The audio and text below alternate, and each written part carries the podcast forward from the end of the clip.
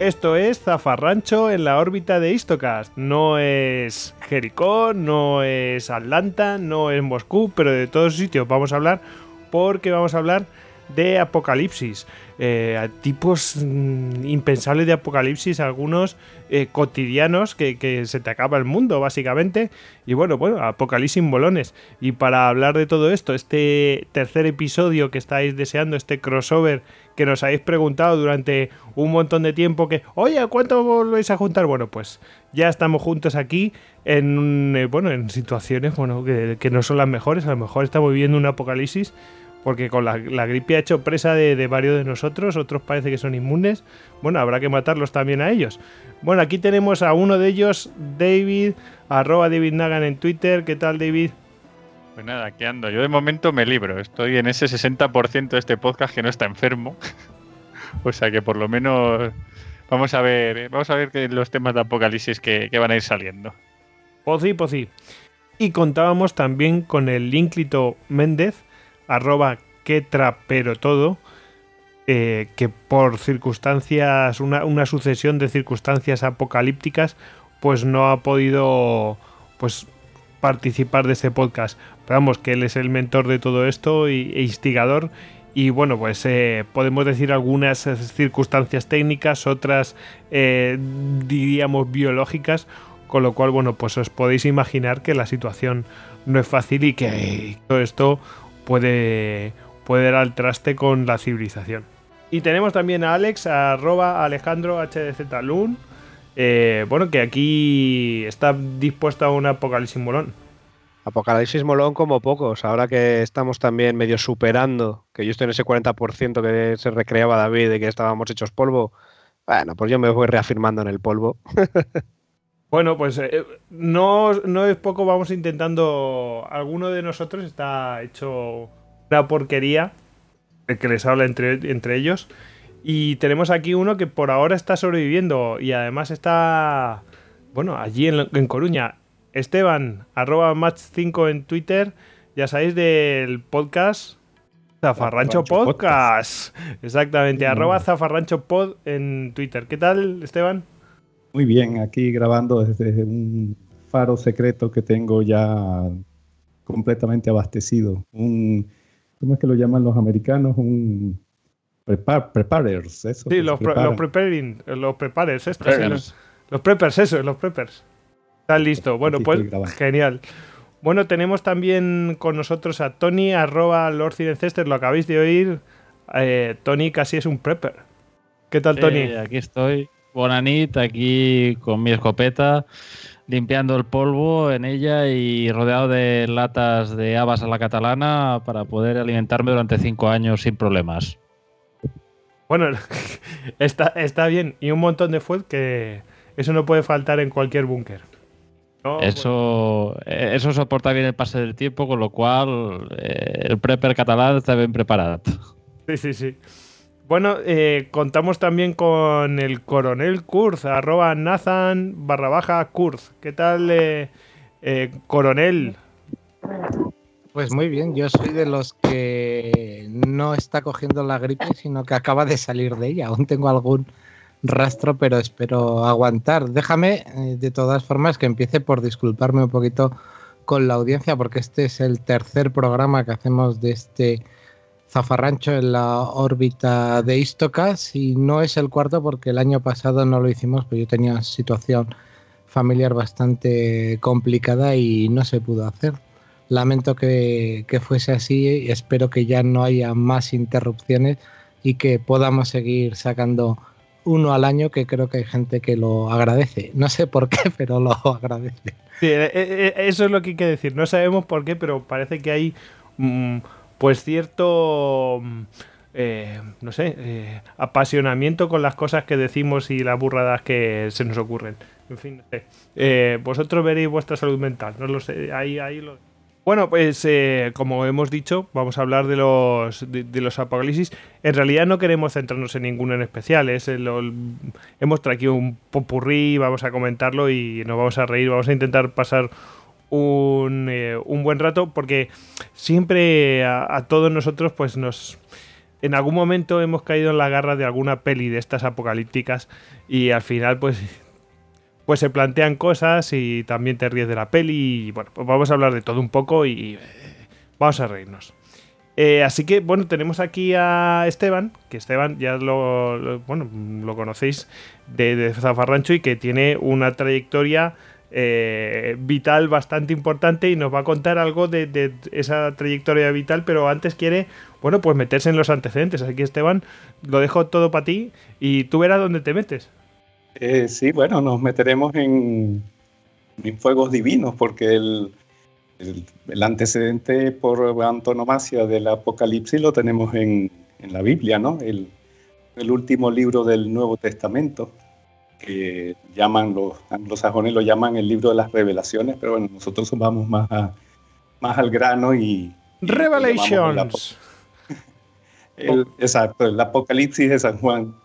Y, y, bueno, y ahí se narran o se describen una gran cantidad de horrorosas calamidades o, o tal vez sus consecuencias, ¿no? Eh, ¿Para qué básicamente? Para que los fieles se enfrenten a un dilema, o adorar a Dios o adorar al diablo, ¿no?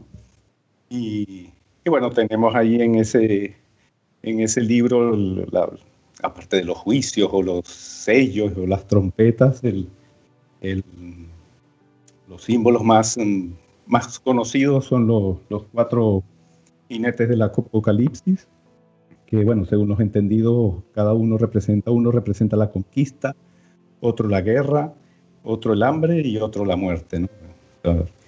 Hoy, vamos, hoy, hoy vamos a, a, buscar cuatro, ¿eh? no, no adelanto. ¿eh? Hombre, sí, al final si ves esos cuatro puntos, son lo que tiene un guion de una película apocalíptica, ¿no? O sea, que es el mismo cuento que nos van echando desde, desde el principio de los tiempos y, y, y e inclusive ya hablaremos mucho de películas en este, en este programa, pero ya en el inicio del, del cine ya tenemos una primera película que se llamaba así, el, el final, del, el final del mundo, el, el fin del mundo una película danesa de 1916 que fue filmada seis años después de lo del cometa Halley y eso era lo que narraba, pues que un cometa pasaba cerca y la sociedad se volvía loca y había un montón de, de desastres naturales. Hablando de desastres, eh, las películas del, apocalipsis yo creo que también recurren a, una de las recetas por las que también nos gustan o la, bueno, gustar de gustar, ¿no? Nos llaman la atención las películas de desastres. Y es que al final todos tenemos como una necesidad de, sentir que, estamos mejor que otras personas, ¿no? Y en eso se basan mucho las películas de desastres, ¿no? Es una especie de desahogo mental, creo yo, de, de, oye, mira qué mal lo están pasando esos protagonistas y yo que estoy aquí tranquilo en el sofá comiendo palomitas, ¿no? Y, y, y, eso qué hace? Eso hace olvidar mi, mi, que casi no puedo pagar la hipoteca o que me despidieron y ese tipo de cosas. ¿no? Es un poco el mecanismo de las, de las películas de desastres. Y, y bueno, y qué, qué, mayor desastre que, que, que, el desastre magno, pues el fin del mundo. Por ahí también creo yo que se basa ese, ese siempre recurrir a, a ese tipo de historia, ¿no? Y ahora que están tan de moda, como la, las crisis y los, los, problemas cotidianos se han extendido, bueno, tenemos películas de, del fin del mundo ahora a, a mamporro. Sí, sí, sí. En, en, en, la sexta y cuatro los domingos después de comer hay unas cuantas, ¿eh? O sea que, que además de estas de chusqueras muy chungas, muy chungas. Eh, Tony, querías comentar algo tú, ¿no? Sí, al final todas estas preocupaciones que he comentado, la hipoteca, problemas del trabajo o así, claro, son triviales respecto al fin del mundo, ¿no? Hombre, sí. El, el, eso también hace pensar, ¿no? O sea, que el, lo del fin del mundo, que lo tenemos tan, tan presente todo, porque es una cosa que se habla ya prácticamente hasta te, te pones en una parada de un bus y la gente habla de eso. Eh, ¿Será que yo te hace pensar, o sea, está sucediendo o, o será una cosa que, que está por venir? El, el, hace, hace unos años Al Gore, que se puso de lo más apocalíptico, y inició una campaña ahí sobre el cambio climático, él en su, en su conferencia, que, fue muy famosa y hizo creo que un documental también, él recurrió a una parábola, eh, se llama la parábola de la rana que no sabía que estaba siendo hervida, de, un gurú suizo, bueno, todos más o menos sabemos el cuento, ¿no? O sea, si tú pones a una rana en una olla eh, de agua eh, del tiempo y la vas calentando, ella se va sintiendo a gustito y poco a poco vas elevando la temperatura hasta un punto en el que, en que la rana se muere, ¿no? cocinada ahí en, en su salsa. Y, y, claro, él lo, estaba, él lo aplicaba al, al, a lo del cambio climático, haciendo la, la comparación de que eh, el mundo está cambiando, el clima, y, y, nos estamos acostumbrando a ello. Eh, esa, ese, ese, concepto se puede, se podría a, extender al, a esto que ya a, desastres más grandes o al, inclusive al, al posible fin fin del mundo como, como el deterioro de nuestra sociedad. Y, y eso por qué? O sea, ¿cuál, sería la, lo de la rana llevado a, al ser humano? Y es que la flexibilidad y nuestra flexibilidad, nuestra adaptabilidad, que nos sirvieron muchísimo para, para avanzar como especie y, y, dominar el mundo como lo dominamos, ahora también podrían jugar en contra. O sea, somos flexibles y somos adaptables y entonces en un mundo en el que las cosas se están deteriorando o se van a deteriorar y, y cada vez van a ir a peor, entonces nos vamos como la rana, nos vamos plegando y nos vamos adaptando y resulta que podría ser que ya estemos en, en un proceso de, de, de, de, apocalíptico y no nos estemos dando cuenta. Eh, como, como a mí me gusta pensar también que no se dieron cuenta los, los, los habitantes del Imperio Romano en el siglo V. O sea, cuando, claro, ahora ha hecho pasado, a toro, a toro pasado en el año... ahora es fácil, ¿no? Claro, ahora lo podemos ver, ¿no? Porque desde la distancia vemos cómo era el Imperio Romano de, esplendoroso y, a, en, después de su caída en el 476. Pero claro, eso no fue que en el 476 en el vino y, bajó la... Ahora después te comento una, te comento una cosa sobre esto que estás contando de la rana, que estamos muy a gusto, pero Kurt quería intervenir. Sí, a ver, ha empezado Esteban hablando un poquito de, ese apocalipsis bíblico, que es además uno de los pocos que, o sea, uno de los que menos se ha llevado al cine. Vemos muchos tipos de apocalipsis, pero digamos en pantalla alguien que traslade lo que es el apocalipsis bíblico lo hemos visto poco. Hay alguna película como que no llega a ser el apocalipsis bíblico, pero sí tiene parte de ello, es cabalístico, como es, por ejemplo, Señales del Futuro, es una película de Alex Proyas de 2009 y realmente si llevásemos ese apocalipsis bíblico a pantalla, pues todo el proceso ese de las trompetas y lo que pasa con cada trompeta hasta que se completan las siete trompetas, pues la verdad es que es dramático, ¿no? Desde un momento en el que vemos una plaga de langostas demoníacas, como vienen citadas, hasta, por ejemplo, cuando suena la sexta trompeta, y estoy hablando de memoria de lo que recuerdo de las clases de religión, en la sexta trompeta, Satanás y sus demonios combinaban fuerzas con un ejército de 200.000 personas de nuestro mundo, que juntos iban a matar a la tercera parte de, las personas en la Tierra, ¿no? Eso fíjate si eso es cinematográfico. Pero evidentemente este tipo de apocalipsis bíblico no se lleva a pantalla. Sí que hay algún algún no apocalipsis religioso, pero sí vinculado con, con otras culturas. Hay apocalipsis basados en las supuestas eh, profecías mayas, que en realidad no indican un cambio de fin del mundo, sino más bien un cambio de, era y de incluso de mentalidad. Hay basadas en las profecías de Nostradamus. Hay en ese sentido distintas películas que abordan el tema por, por ese lado, ¿no?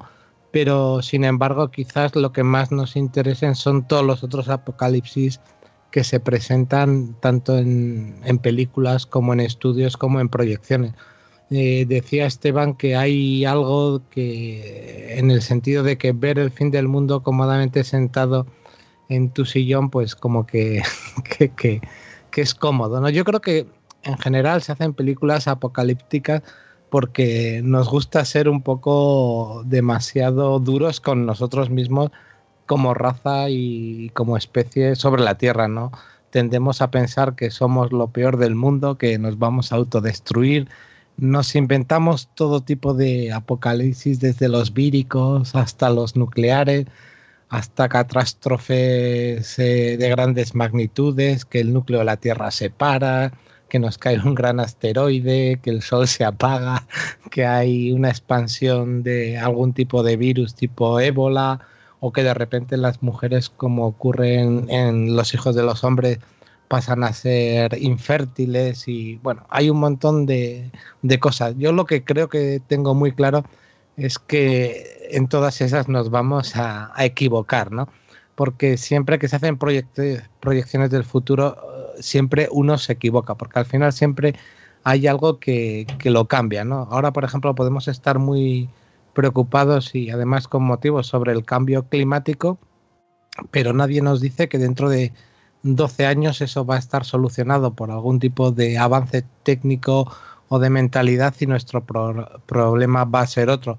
También hay problemas latentes que sabemos que pueden ocurrir, pero que estadísticamente son improbables, ¿no? Dices, efectivamente, el Sol, por ejemplo, se morirá en algún momento, sí, pero bueno, échale 5.000, 6.000 millones de años como, como, como mínimo, ¿no? Yo firmo, firmo eh, llegar como especie hasta, hasta entonces. sí, dices, eh, puede explotar Yellowstone, ¿no? Que eso sabemos que va a ocurrir. Esa inmensa caldera que tiene y que va y que haría que hubiese tantas partículas en suspensión, que no se viese el sol durante años y que hubiese maremotos y que, bueno, y, se va a producir. Pues sí, pero ¿cuándo? Posiblemente cuando igual ya no haya ni vida en la Tierra o hayamos salido a otros mundos, quién sabe. Entonces todas estas proyecciones yo creo que van un poco en el sentido de que nos gusta mortificarnos, algunos más que otros. Los japoneses, por ejemplo, son muy dados a mortificarse, ¿no? Quizás por ese antecedente que tienen con las explosiones de Hiroshima y Nagasaki, pero si uno se va al mundo del manga, por supuesto en Akira, pero en muchas otras obras, les encanta volver a arrasar Tokio y Neo Tokio y Neo Neo Tokio en casi en un, en un proceso que es que es masoquista, ¿no? Ojo, y no, y no, tenemos que irnos tan lejos, porque lo de Godzilla, ¿qué cojones es? O sea, destruyendo la ciudad. Sí, bueno, Gojira. sí, pero, pero les gusta. Está, digamos, un poco en su imaginario, en su cultura. Pero como digo, y en muchas películas de estas eh, apocalípticas, al final la, humanidad eh, tiene un rayo de esperanza. Y es que en el fondo, si luego podemos ver si quieres casos concretos, al final la humanidad se sobrepone y aunque hay cosas que nos dicen un pulso electromagnético, una gran proyección solar puede acabar con la vida en la Tierra, pues yo estoy convencido de que la humanidad puede salir de ese tipo de cosas. Bueno, mm, perdón, eh, mm, que David Esteban, peleaos y después nos hacemos con vuestras cosas y viandas. Ah, pues ladro yo más fuerte. no, hombre, yo era simplemente añadir lo que había dicho Esteban y, y Kurt, y es que realmente hay que ver un poco la escala, porque muchas veces cuando hablamos del fin del mundo, pues era una escala del fin de la civilización, a una escala del fin de la humanidad y a una escala del fin del planeta. Y para mí la más curiosa de todas es esta escala del fin de la civilización y es que parece que muchas veces se busca este fin. Pues claro, nuestra civilización es resultado de un orden social y como todos los órdenes sociales pues hay gente que está mejor y gente que está peor. Y desde ese punto de vista siempre hay pues esa búsqueda de que la civilización en algún momento colapse para que resultar otra civilización mejor. Y vamos, eso en el, en el cine se ha reflejado muchísimo en la literatura. Y bueno, y, hablabais de muchos tipos de, apocalipsis. Lo más curioso es que a lo largo de la historia muchos de estos apocalipsis se han dado. se han dado grandes plagas como la peste negra en Europa, que prácticamente arrasó al 40% de la población. Eh, se han dado, eh, digamos, explosiones de, calderas volcánicas que casi hacen desaparecer a la humanidad y, demás. Y al final, pues, digamos que, que, la vida en la Tierra pues, se ha sobrepuesto. Incluso podemos pensar en las grandes extinciones del pasado, o sea, las extinciones del, del Cámbrico, del Pérmico y demás, que, fueron tremendas. Fueron extinciones que llegaron hasta, en algunas ocasiones, al 90% de, de la vida orgánica. O sea, estamos viendo que la Tierra ha pasado por estas fases y, la vida al final se ha sobrepuesto. O sea, como curiosidad, pero vamos, que los apocalipsis realmente existen. Claro, Bueno. ese es, la- ese es precisamente lo relativo del, del asunto. Estoy completamente de acuerdo, era lo que quería decir. El, eh, porque depende de dónde pongas al camarógrafo, bueno, perdón, a la persona que vive en el apocalipsis. Te hemos entendido, no te Eh, disculpes. El- y, y claro, por ejemplo, si tú te sitúas en Roma del, del siglo VI, eh, claro, está en una ciudad que, que- que fue, que fue una maravilla y ya en el siglo VI eh, la gente estaba cogiendo las piedras del Coliseo para, hacer, para hacerse una casa, que era una casa toda roñosa, que no había ni cloacas ni agua corriente, cuando eso era una cosa normalísima 200 años antes, ¿no? Entonces, eh, eh, y, pero en otra parte del mundo estaban también, ¿no? O sea, hubo como un colapso, un apocalipsis de una de las mejores civilizaciones que tuvo la humanidad. Eh, pero bueno, inclusive un granjero situado a lo mejor a- en las afueras de Nápoles tampoco ni se dio cuenta de que él siguió arando su campo y ordeñando las vacas y, y el que le cobraba los impuestos en vez de pasar a ser un centurión era, era un, Un bárbaro. godó, un godó. Sí, sí. Exacto. Entonces, para- entonces el, el romano vivió el fin del mundo. El, el granjero napolitano y su hijo ni se enteraron. Es un poco eso también, ¿no? Bueno, yo voy a decir una cosilla del tema de la rana, que es que mm, lo dejo ahí la pelota botando para después o para cuando queráis, pero mm, si ocurriera una calamidad, etcétera, ahora mismo mm, a lo mejor no tenemos los conocimientos o habilidades técnicas que tenían en el pasado para sobrevivir de una manera más básica. Bueno, lo dejo ahí, no quiero intervenir más. Alex, dale. Bueno, que es verdad que, que el hombre es bastante morboso. Siempre estamos buscando cómo nos vamos a destruir, cómo somos lo peor. Es más, cuanta mejor tecnología, cuanto mejor desarrollo, cuanto mejor nos van las cosas, peores somos. Esa maldita filosofía que se impuso desde Matrix, eh, que te explicaba el agente Smith, el hombre es un virus, solo un ser en la naturaleza se comporta igual que el hombre, el virus, los virus que crean tantos sistemas para ayudar a otras poblaciones, tantos, tantas obras de arte, desde que nos empezaron a contar mm, el, documental que habíais me- mencionado antes, el de una verdad incómoda, que decía que en el 2013 no iba a haber ya hielo en la, en la Antártida.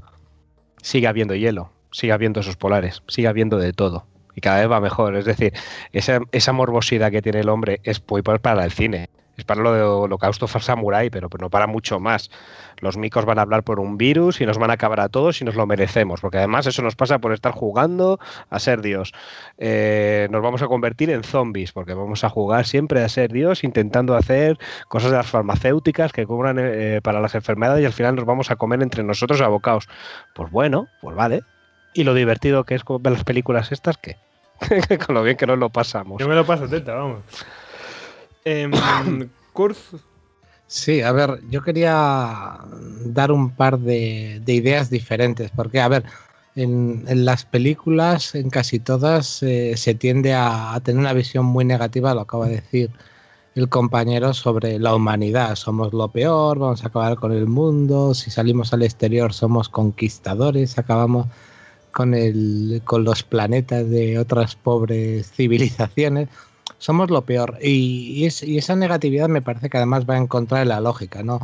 Eh, será un postureo muy bueno para algunos decir que según avanzamos somos peores, pero la verdad es que, que- que es todo lo contrario. Si uno realmente es objetivo y ve cómo está la humanidad ahora y cómo estaba en el siglo XX, en el siglo XIX, en el XVIII, todo ha mejorado. Calidad Claro. de vida, falta, falta, o sea, más igualdad, pese a lo que se diga y, y demás. Y eso es así. En ese sentido deberíamos ser positivos, ¿no? Y de hecho, cuando se habla sobre cosas como el cambio climático, hay teorías, aunque menos compartidas, de otro tipo, ¿no? Hay gente que te dice, por ejemplo, y está incluso puesto en una película como El Día del Mañana de Roland Emmerich, que puede ser todo lo contrario, que podemos ir hacia una glaciación si algo tan importante como es el flujo de las, eh, de los, eh, de las aguas oceánicas cambiase las es corrientes algo marinas. que se sí. puede las corrientes marinas no y, y cosas así, ¿no? No me voy a meter con el cambio climático ni, ni mucho menos que es un tema Ten cuidado, eh, ten cuidado. compli- complicado. No, pero, Es decir, pero, en contra pero mira, corriente. sí. profundizándolo, pro- Sí. pro- ya, bueno, que le den a la corriente. Mira, eh, profundizando en lo que ha dicho Kurt, eh, primero, ¿por qué en todas las series posapocalípticas que conozco, eh, después de haber pasado un pequeño, un, bueno, un pequeño, un enorme trauma a escala mundial, cuando lo que estamos viendo es que cuando siempre después de un periodo de, de conflicto, de regresión de algo, los lazos comunitarios y de, y de humanidad, es verdad que aparecen conflictos de bandidos y tal, pero mientras que siempre que ves que en la realidad es que después de, de situaciones chungas, en líneas generales, los lazos comunitarios se fortalecen, ¿por qué siempre las películas posapocalípticas y las series posapocalípticas, las mini comunidades o sociedades Sí. que se van creando son esperpénticamente atroces? Desde el estilo más post-punk, estilo, eh, estilo Mad Max, que son una cosa caníbal, estéticamente desagradable y, y feo. Divertidísimo, ¿eh? yo me lo paso bomba. es pero que lo ves de- y dices, es, es asqueroso. O sea, dices, en serio, ¿quién va a vivir ahí? ¿Quién va a querer? quién- Sí. ¿Cómo, cómo se han mantenido unidos solo cinco de estos hippies aquí? Así, es este Sí. estilo punky. Y es más, de- una, una cosa que me sorprende todavía más que eso es que es como, eh, no sé qué ha pasado, nos da igual, pero de repente eh, han debido morir todos los médicos, todos los ingenieros, todo, porque quiero decir, el, con- el conocimiento lo tenemos, ¿vale? Puede que haya pasado esto o lo otro, pero tenemos ingenieros que habrán sobrevivido, que nos podrán dar aportes tecnológicos, no necesitamos volver al pozo con la cuerda y el burrito, ¿no? Exactamente. Casi, tenemos que, que reinventar la rueda y nos y hemos y vuelto. la- y la infinita capacidad eh, de las buenas personas en estas series y películas para ser oprimidas, esclavas y ser absolutamente incapaces de defenderse o de haber ganado ningún tipo de conflicto en el pasado, cuando se sabe que evidentemente los más valientes, coherentes, disciplinados y estratégicos suelen ser las bandas de matones. Históricamente, eh, los primeros en perder, los que menos valen, los que más incapaces son de formar cualquier tipo de asociación o de, o de pequeña comunidad. Y luego, Sí. respecto a lo del, eh, a lo de eh, las propias cosas ya más realistas del cambio climático que hacemos y tal, bueno, yo no lo sé, hay cosas que son verdad, hay cosas que están ahí y tal, pero en cuanto al dramatismo, en cuanto al, a, a- a la hipérbole de la exageración, yo insisto, llevo muchos años esperando esperando el, el deshielo y que solo esté mi nevera para hacer cubitos de hielo. Pensé Pero que ibas a decir que, que estás esperando el apocalipsis zombie. Y estoy esperando el apocalipsis zombie con espero más el apocalipsis zombie que, que- otros que me venden. Yo a mí me gustan mucho los documentales y tal. Yo siempre me reía el otro día porque estaban ahí tratando también un tema de... A mí me encantan los documentales de animales. Y in- inevitablemente en cuanto te vas a zonas ya de, del Ártico y tal, pues te tocan un poco el tema. Y yo estaba viendo un documental que tenía ahí su gracia porque te estaban ahí enseñando pues que las focas, eh, digo las focas, perdón, las orcas, pues eh, después de liberar a Willy, pues nos la está liando Willy porque eh, habían encontrado nuevas rutas a través de los nuevos caminos que se habían abierto en el deshielo. Y con estas nuevas, porque claro, como tienen la aleta dorsal, pues no pueden ir por debajo del hielo, por eso de ser mamíferos, pues se ahogan. Es lo que tiene que ser una orca. Hasta que hay un poco de deshielo y encuentras, ¿y qué encuentras? Narvales. ¿Y qué hacen las orcas con los narvales? Pues se los jaman. Se los jaman totalmente. Entonces estaban haciendo ahí unos estropicios, porque encima la orca es un depredador ultra efectivo, y estaban haciendo unos eh, estropicios brutales. Y esto lo estaban todo enfocando a través de los ojos de un inuí que no iba en una piel de oso en un kayak, que estaba en una lancha, en una especie de barco motor con una tele, una radio, un buen abrigo, un nórdico y tal. Iba, iba, iba, iba muy bien. Y estaba ahí el hombre viendo ahí desconsolado como un montón de orcas pues había arrinconado a los narvales con sus, con sus formas de caza pues mucho más eficientes. Estaban jamando los narvales y diciendo menudo desastre ecológico. Yo, yo lo veía, lo pensaba y decía, "Mm, para los narvales sí, están contigo, pero las orcas están de puta madre. esto, esto es como lo de los osos polares. Eso, va a pasar, eso va a pasar siempre. Siempre que una especie retrocede, otra va a avanzar. Sobre el apocalipsis zombie, espero que no se produzca, porque como ya hubo una pregunta en el Congreso sobre si España tenía un plan de contingencia Ah, que se sí, hizo sí.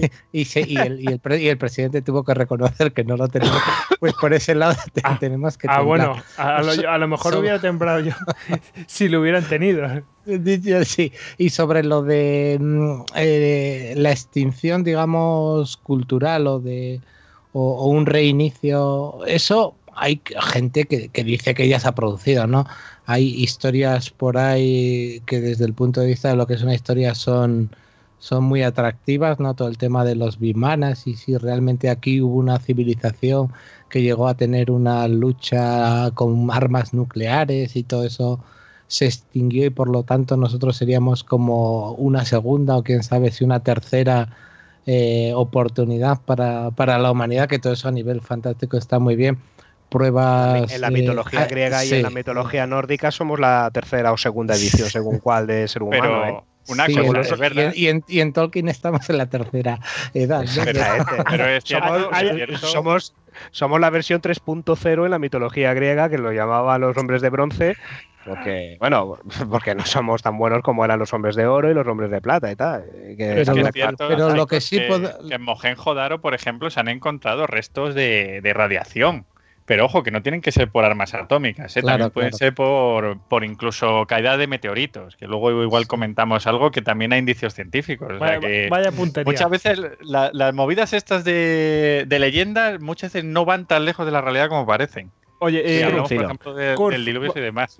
Eh, eh, Sí. termina que damos, damos paso a Tony que lleva Sí. una hora aquí Sí. esperando. Y lo, que iba, y, y lo, y lo que sí iba a decir, un poco por, por terminar ya de momento, es el tema de lo de, bueno, se ha comentado, eh, en el pasado la gente ha vivido cambios culturales atroces, ¿no? Pues desde invasiones de bárbaros hasta irrupciones de religiones que lo cambian todo y, demás. Eh, el, miedo al fin del mundo, al apocalipsis, ha sido también una herramienta para controlar al pueblo, pero nosotros sí que podemos vivir un cambio de igual o de superior magnitud al que eh, se ha vivido en el pasado. Eso puede ocurrir. De hecho, hay líneas, por ejemplo, el tema de la robotización y de las inteligencias artificiales puede cambiar completamente el- las relaciones sociales, interpersonales, los equilibrios geopolíticos, locales, eh, mundiales,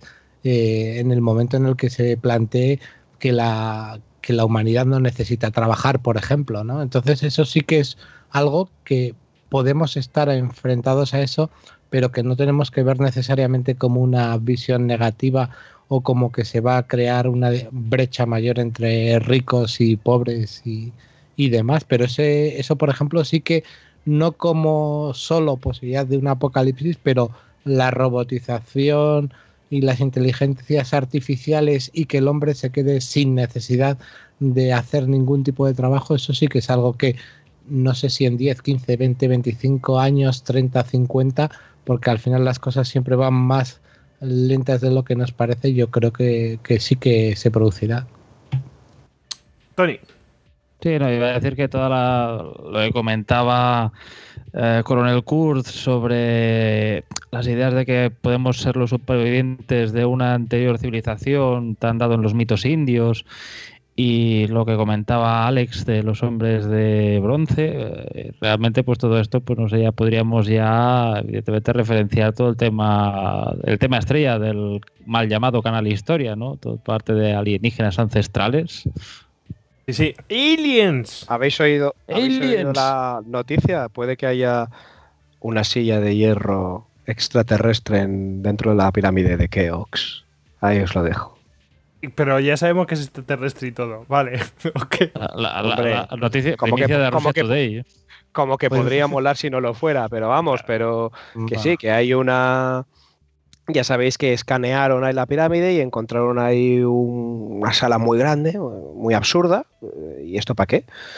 Y ahora lo último que leí es que estaban especulando que podían encontrar dentro un famoso trono de hierro. Y yo ya ahí dije, hostia, Juego de Tronos, a ver de qué va esto y tal. Eh, Parece que va a ser un taburete, puede, tampoco está muy claro para qué.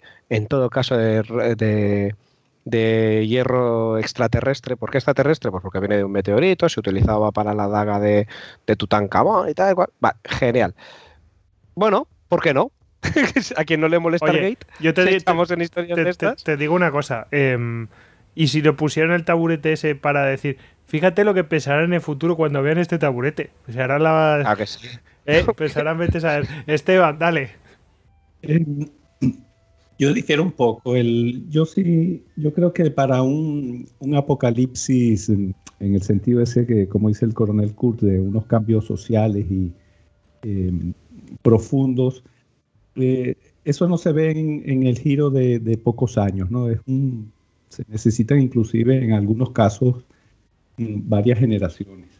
Y, lo mismo que los, los, cambios que se están sucediendo en, el mismo hielo que dijo Alex, eh, esos son cambios que son lentos, son paulatinos, pero están ocurriendo. Y, y bueno, el, claro, esos resultados se van a ver mm, eh, a lo largo de décadas eh, e inclusive eh, siglos, ¿no? y bueno, es, lo de la rana, o sea, puede ser que estemos en medio de, un apocalipsis y no nos estemos dando cuenta. Bueno, cambios profundos de la sociedad en pequeños cortes de tiempo.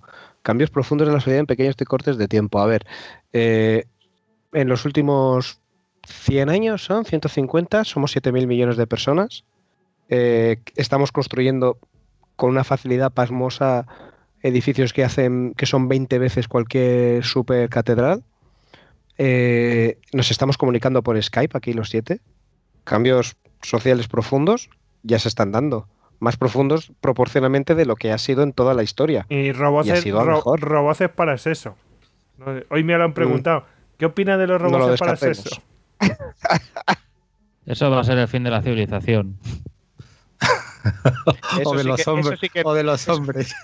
Eso sí que no tiene la, falta de sexo, la falta de sexo fue el final de un universo de ratones que de, unos experimentos sociológicos que hubo ¿eh? sobre, su, sobre superpoblación. Mira, las ratas estas que se morían por, sí, que pulsaban el botón del orgasmo y preferían palmarla. No, no, no, no, mira, ya que estamos, eh, saca, saca el tema, Esteban, cuenta, cuenta el experimento. Que mejor ocasión no va a haber. Sí, ese es un, un, biólogo, un etólogo. Eh, me enteré de lo que era un etólogo, que es un biólogo que estudia la conducta animal. Se llama John, bueno, se llamaba John Calhoun, Calhoun eh, que hizo experimentos en, hizo varias sesiones, de, primero una en los años 60 y luego repitió en los años 70 unos experimentos. Esto, esto viene, vayamos un poco más atrás. Yo cuando era niño, era un niño así bastante raro, que leía enciclopedias y veía un canal que había en mi país, que era algo así como la 2, pero en blanco y negro. Y, constantemente estaba viendo documentales. Y en una tarde, siendo yo un tierno niño, vi un experimento en el que unos científicos metían unas pocas parejas, bueno, en, mi recuerdo era que metían dos ratones, pero ahora que lo investigué eran más, en una jaula enorme, eh, pero enorme estamos hablando, ahora si usemos datos reales, ¿no? de dos metros y medio cuadrados por casi dos metros de alto, como una jaula de hámster, pero gigantesca con agua, comida, muchísimos nidos, esos tubitos para correr, ruedas, pues era el Edén de los ratones. Y, y bueno, yo quedé muy impresionado y eso siempre se me quedó en la memoria, pero no voy a adelantar el final para no ser spoiler. Ahora vengamos aquí a, la, nuestra época, ya busqué, gracias a, como dice Alex, al internet, eh, y descubrí cuál era el, eso que había visto yo de, niño, ¿no? Entonces fueron los trabajos de John Calhoun que, eh, bueno, fue haciendo ese tipo de jaulas eh, una tras otra, ¿no? Fue haciendo el experimento, eran experimentos para estudiar la, el comportamiento de las ratas en ambientes de superpoblación. En su jaula número 25, que las llamaba universos, ese es el, digamos, que la que más trascendió, en el universo 25 él colocó en ese, en ese den eh, cuatro parejas de ratones eh, que tenían, ya lo dijimos, tenían mm, comida, agua, eh, espacios de recreo y nidos limitados. Lo único que tenían limitado era el espacio. Entonces, en una primera etapa, que duró del día 1 al día 104, las parejas eh, tomaron contacto con el entorno, se, familiarizaron con la jaula y se familiarizaron entre ellas. Y luego, ¿qué hicieron? Comenzaron a procrear, ¿no? Como ratones que son. Eh, a partir del día 105 comienza la segunda etapa que duró hasta, hasta el día 315. Entonces, bueno, en ese Edén se duplicaba la población cada 55 días. Eh, para, el, para el final de ese periodo, o sea, del día 315, ya eran 600 ratones y eran felicísimos. Tenían una sociedad magnífica dividida en 14 grupos, eh, cada grupo con todos los individuos felices y con sus roles bien definidos, ¿no? sus roles de ratones. Luego, a partir del, día 316, la tercera etapa, eh, que duró hasta el día 560, comenzaron a pasar cosas raras, ¿no? Eh, ya a partir del, ratón 615, la, velocidad de, crecimiento de la población se redujo y ya la población se duplicaba cada 145 días. Eh, comenzó a faltar espacio y entonces lo, habían 300 machos que estaban compitiendo por las hembras y por o sea, el control de territorio y por las hembras. Como cada vez habían más machos este, y, y, y no cabían todos y no podían eh, los unos con los otros, hubo un grupo de machos que tiró la toalla, o sea, se rindió, dejó de, de, de combatir con sus congéneres. Eh, eso hizo que fueran machos poco atractivos para las hembras, entonces eh, eso trajo aún menos, menos, menos reproducción. Empiezo a sentirme solidario con los ratones. Luego, entonces, estas hembras que ya, claro, al haber menos machos funcionando como machos, eh, llenaron el vacío de, dejado por los machos en lo que era la defensa de los nidos y de las crías, y ellas asumieron ese rol, ¿no? Entonces se volvieron agresivas. Este, esto también hizo que hubiera menos reproducción porque estaban ya atentas a, otras, a otros roles que ellas no, usualmente no, no ejercían. Eh, le dedicaban menos tiempo de lactancia a las crías, este, eh, habían crías abandonadas e inclusive ya llegaban a ser atacadas por sus propias madres, las crías. ¿no? Entonces esta agresividad generalizada eh, se extendió, o sea, se extendió la... la este, están todos los ratones cabreados, en pocas palabras. El, lo, ese grupo, el grupo de machos débiles creció y, y fueron casi prácticamente como exiliados al centro de la jaula donde no había nada, era como un patio. Eh, y ahí eh, quedaban los, los, los, machos débiles, quedaban, se iban acumulando ahí. Entonces se dedicaban a dos cosas, o, o se dejaban, se abandonaban, se quedaban quietos, pasivos, y, de repente se encendían todos juntos, les entraba como una locura y e iban como hordas a atacar a, los nidos y a los, ratones que seguían viviendo, en, funcionando como sociedad. Justo ese punto, ese, comportamiento de, ese grupo de, machos que se ponían pasivos a veces y, y, y, y lo, locos de repente en, en, hordas, él lo llamó la cloaca del comportamiento. Es un nombre por, el que este experimento pasó hacia a la historia. Entonces, en el día 520 de, esta tercera etapa, ya la población era de 2.200 ratones. El mundo, su universo se había vuelto anárquico y violento y el sexo había prácticamente desaparecido, llegando al último día de esta etapa en que llegó a haber más muertes que nacimientos. O sea que ya la curva comenzó a decrecer, la curva de población. Y la cuarta etapa que duró desde el día 561 al día 1471, es decir, del año y medio, de un año y medio hasta los cuatro años, el caos siguió. O sea, ya la violencia era eh, imperaba entre los grupos.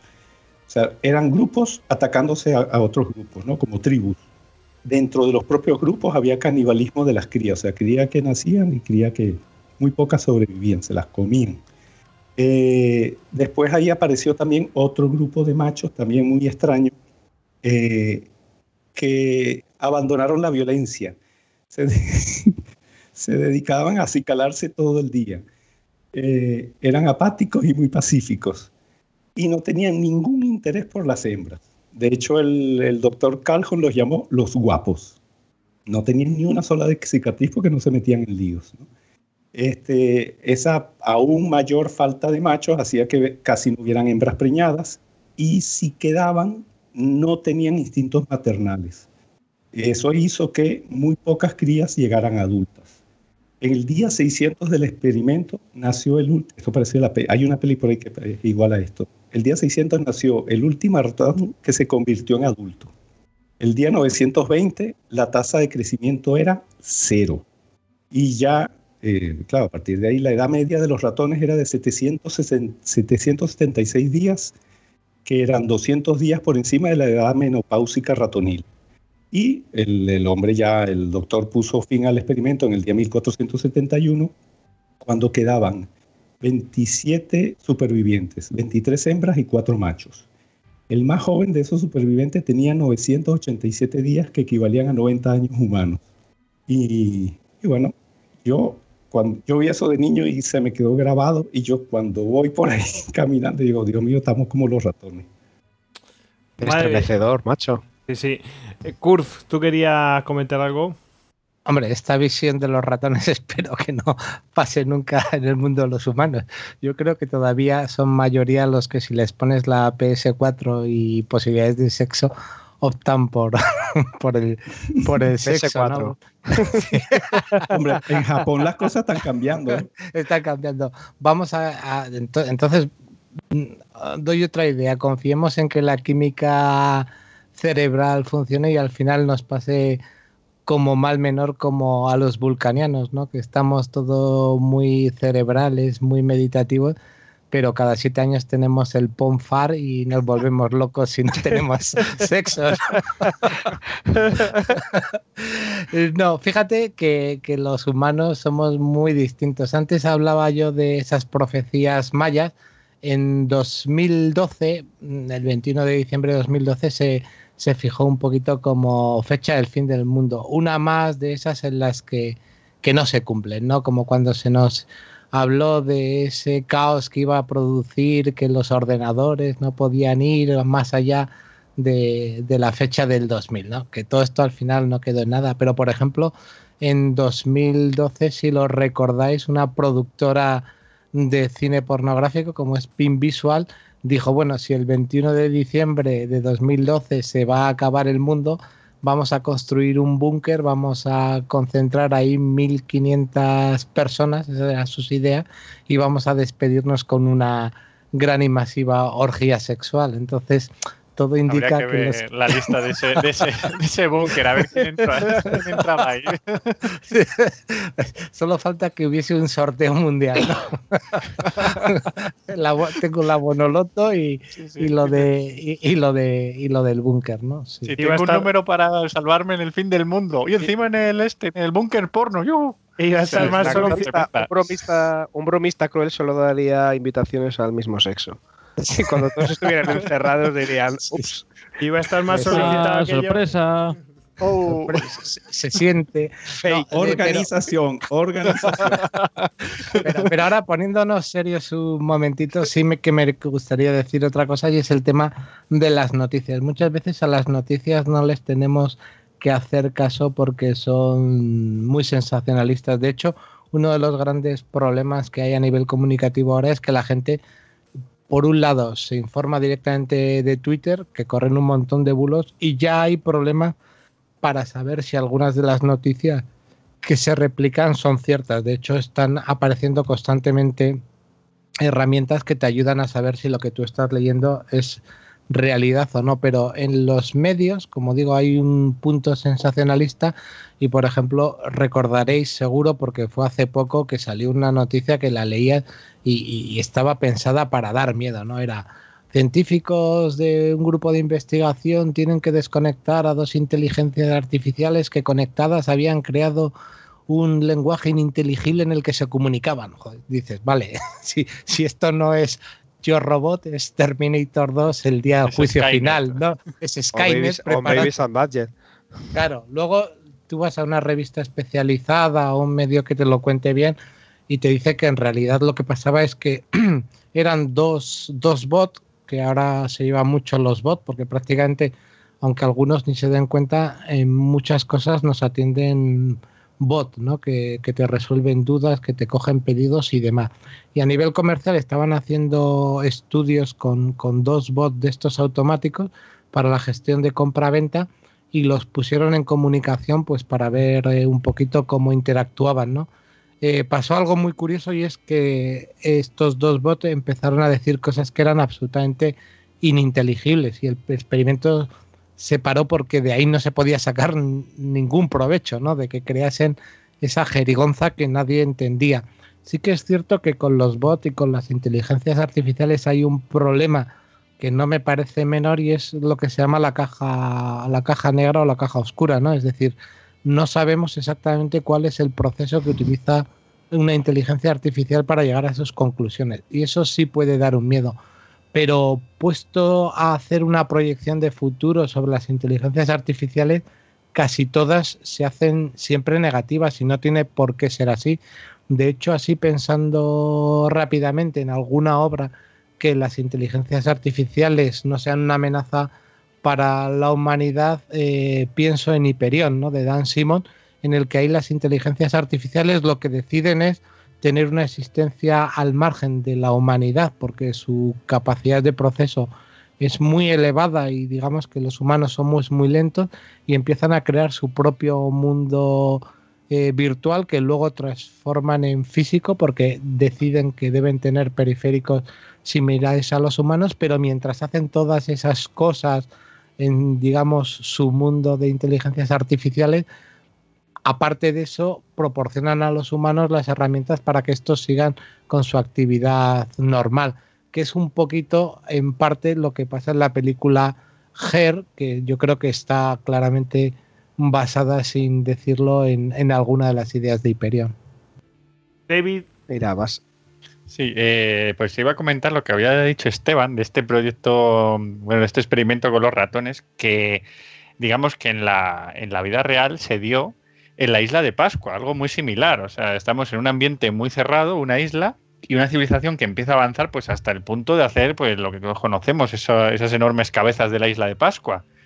Y esa civilización fue, digamos que fue creciendo, fue creciendo hasta un punto en que colapsó los recursos de la isla. O sea, se llevó por delante todos los árboles, eh, vamos, arrasó la agricultura, la pesca y demás y hubo una serie de conflictos que no se saben muy bien, pero lo, digamos que los supervivientes de todo ese, digamos, de esa, de esa civilización, pues después de haber pasado pues, por varias generaciones, olvidaron toda su herencia anterior y siguieron viviendo sobre las ruinas de, lo que era pues su, enclave ideal, de su Edén, eh, pues con esas cabezas, toda digamos, todos esos monumentos, hasta perder la memoria de donde habían venido. O sea que es muy parecido al, experimento que, que, comentaba Esteban, pero, pero a escala real, en una isla del Pacífico. Y no solo ocurrió en Pascua, hay otras islas del Pacífico donde ocurrió algo parecido pues eh, polinesios que llegaban, eh, pues con un par de generaciones al acomodarse las islas, olvidaban las técnicas de navegación, empezaban pues a desarrollar, eh, digamos, una civilización hasta que, digamos, por su número, acababan desbordando los recursos de la isla y aquello acababa pues en una especie de, de apocalipsis a escala. Muy curioso. Ahora no habla nadie. Venga, ahora. Mira, en todo, en todos estos experimentos y la inteligencia artificial se habría arreglado si alguien hubiera contado un par de chistes y no hubieran llegado tan lejos. Lo de la inteligencia artificial, hasta que alguien demuestra que pueden tener sentido del humor, hasta que cuenten un chiste, siempre verás que todos los experimentos que se hacen de inteligencia artificial eh, revientan, no pueden. Ningún, ningún programa de inteligencia artificial puede hacer simplemente el concepto de lo que es un chiste, de lo que es la contradicción. Bueno, Alex, ahora mismo están escribiendo noticias sea, dale tiempo al tiempo que te montarán chistes y llegará el día que te hagan el chiste más peligroso de la historia. ¿Sabes cuál te digo, no? El de, de los Monty Python. Habrá, habrá un momento. Mira, bebía uno que cogía, un youtuber y tal, que estaba ahí de filosofía y tal. Un chaval joven, pero lo estaba, estaba bastante bien. Y yo tenía mucho tiempo libre. Y nada, que coge y dice, mira, voy a hacer un pequeño experimento. Dice, voy a meterme que acaban de crear un simulador de, ligoteo, de una especie de chica para ligar online de inteligencia artificial. Entonces dice, bueno, vamos a hablar con ella. Y claro, como el tío estaba de coña, lo primero que le, le, pregunta a la chica, ¿no?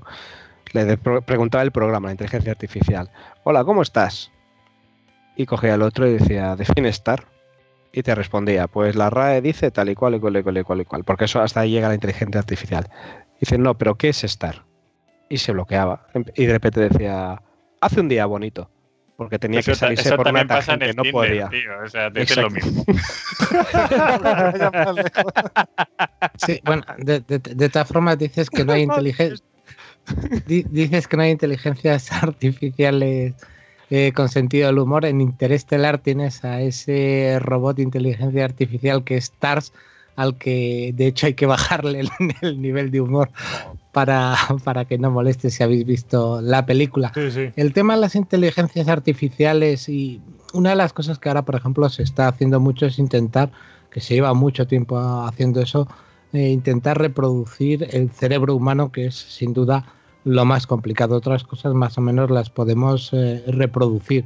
Ahora sí conseguimos que, que haya procesos que evidentemente son más rápidos que el humano. Tú puedes hacer un cálculo numérico muchísimo más rápido con una máquina que con un humano, pero por ejemplo todavía cuando intentas eh, simular el funcionamiento del cerebro humano tienes dos problemas muy grandes.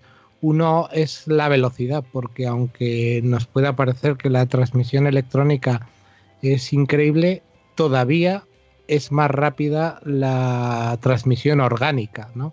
A través de, conexiones neuronales. Eso no lo ha superado y de hecho están todavía muy lejos. No digo que no se vaya a superar, pero todavía están muy lejos de esas velocidades. El- la neurona es más rápida que el cable, muchísimo más rápida.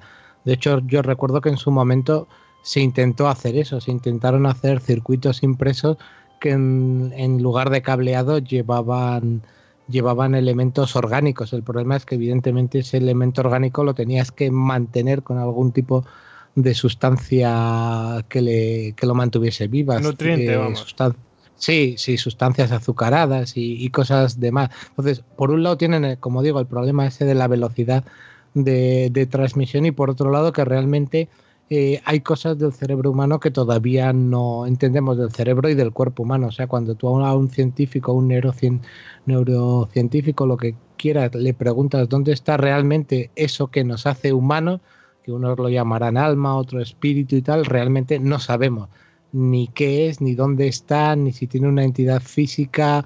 Y bueno, y ahí podrás encontrar un montón de teorías. Y mientras eso no se descubra, lo que es el, el, el- el humano artificial no, no se va a conseguir. Que hay algo, hay gente que cree que se conseguirá eh, el humano artificial, esa máquina indistinguible del ser humano que nos terminará sustituyendo. Bueno, mm, lo- ¿qui- ¿quién era el que estaba hablando, Alex? ¿Esteban? Sí, bueno, pero en realidad no iba a decir nada. Habla tú, yo. Nada, pues eh, básicamente a mí ese tema no me preocupa porque tiramos una bomba un, eh, a la estratosfera, creamos un pulso electromagnético y ya está. Ahora, las máquinas pasan otra cosa. Otra cosa es cómo, cómo nos quedemos nosotros. eh, mm, vamos a poder rehacer nuestra civilización debidamente o no. Tú lo ves muy fácil, ¿eh? Pero se pueden construir una, una jaulita de Faraday. Ah, Claro, eh, que hay, hay métodos también para, para los pulsos electromagnéticos, Pero, para pero evitarlos. que de hecho, quedarán reducidos a la- la- las máquinas quedarán reducidas a la mínima expresión. O sea, Hombre, tú, ten en cuenta que todo lo que son los drones, los aviones de combate, o sea, todos estos medios eh, militares están preparados para aguantarlas. Eso es lo, lo más potente. Pero bueno, sí, Mm. o sea, mm, se pueden reducir, sí, pues te cargas el cortacésped, como en aquella película de, de Stephen King, ¿no? La rebelión de las máquinas. Con los camiones Sí. y los cortacésped atacando a la gente. hombre, También había un capítulo de Los Simpsons, ¿no? Sí. Hombre, un pulso magnético que no lo podemos descartar. De hecho, hace, hace no mucho se, se estuvo hablando de la posibilidad de que, claro, todas estas pruebas que han estado haciendo en Corea del Norte, Kim Jong-un, en realidad eh, se decía que podía estar preparando la detonación de una bomba nuclear eh, a, a- a gran altura, que eso es lo que produce también un pulso electromagnético. Eh, mm, Las consecuencias de un pulso electromagnético serían tan dramáticas como las que aparecen en las películas y de repente nos quedaríamos sin nada, de- pues, pues posiblemente. Espera, espera, no, vamos, pero a, una- mencionar unas cuantas pelis. Mira, tenemos aquí Sí. Rescate en Los Ángeles. El- eh, perdón el spoiler, pero bueno, el que no que se tape los oídos, pero vamos, en el final mola. Luego tengo aquí, apunta- aquí te- te- tengo aquí apuntado una que, que está en Netflix ahora mismo que se llama La Quinta Ola, vienen los extraterrestres y, y, bueno, las olas son olas de ataque. Y la primera ola es un pulso electromagnético. Luego oh, Tony tenía aquí apuntado uno que de, de, de Japón, ¿no? Sí, el clásico de James Bond GoldenEye. El primer GoldenEye que se funde la base de radares de Severnaya y el segundo que tiene la idea de usarla, usarlo contra la City de Londres y generar el caos financiero. Bueno, pues, ¿Qué pues sería más caótico, un caos financiero o un Brexit?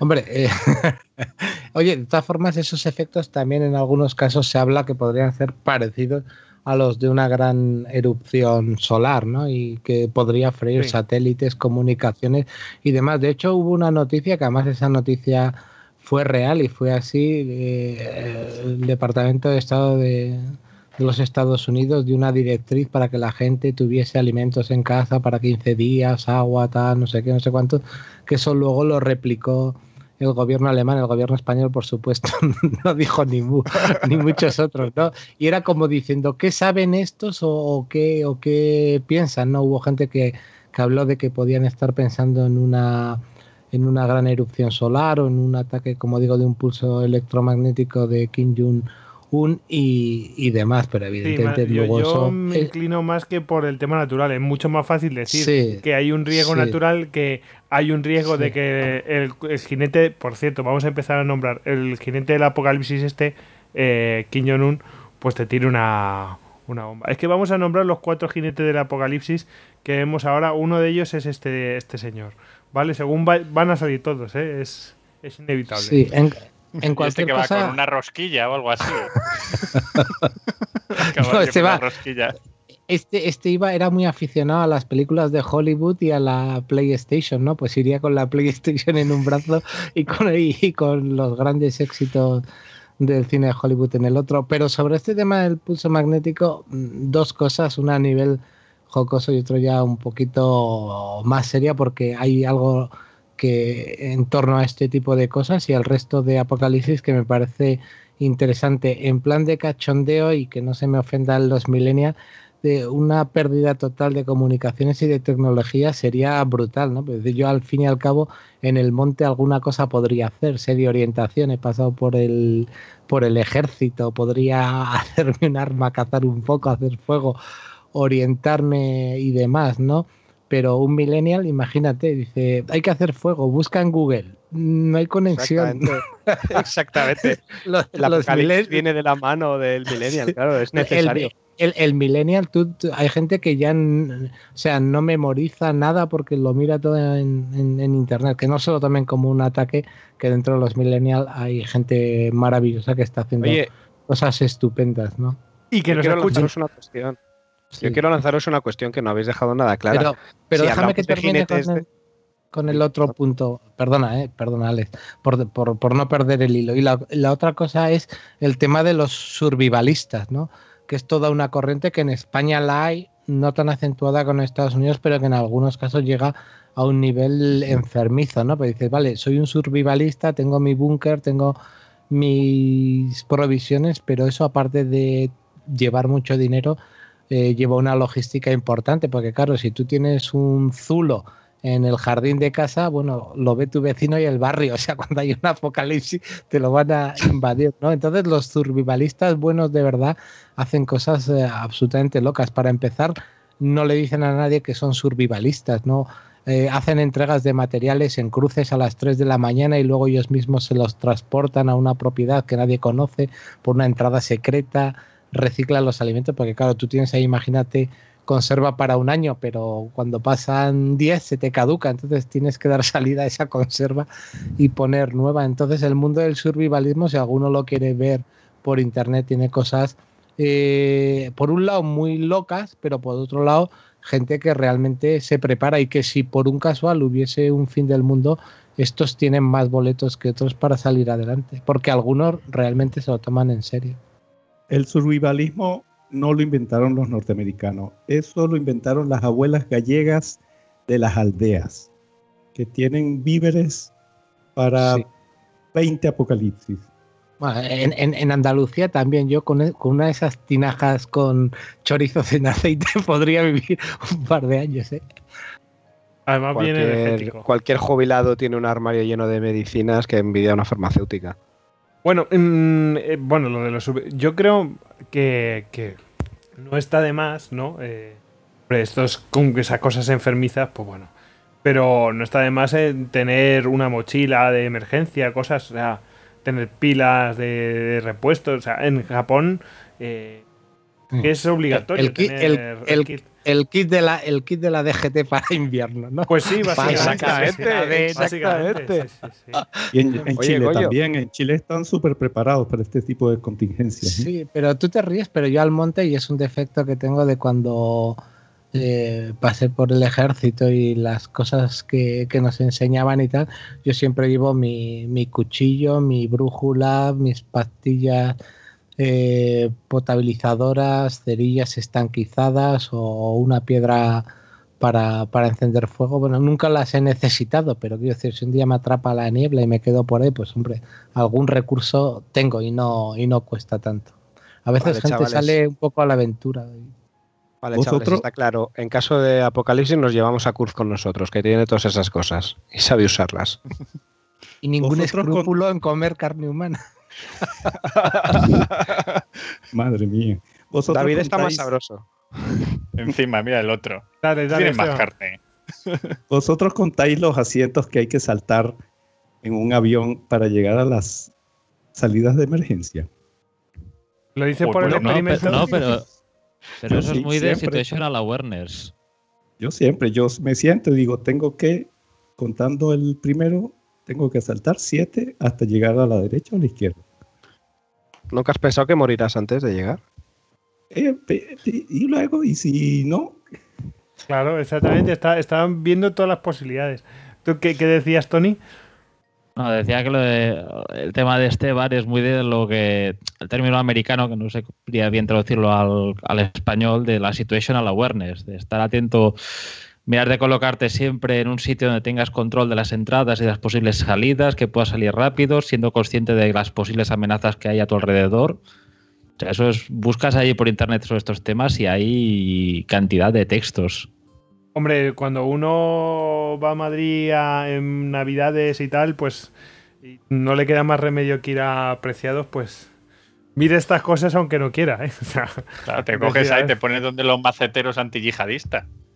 Hombre, yo cuando eh, todos los años en la oficina que tenía, tenía así gente a mi cargo, eh, y había que mandarle los extintores a, la empresa para que los revisara y los llenara.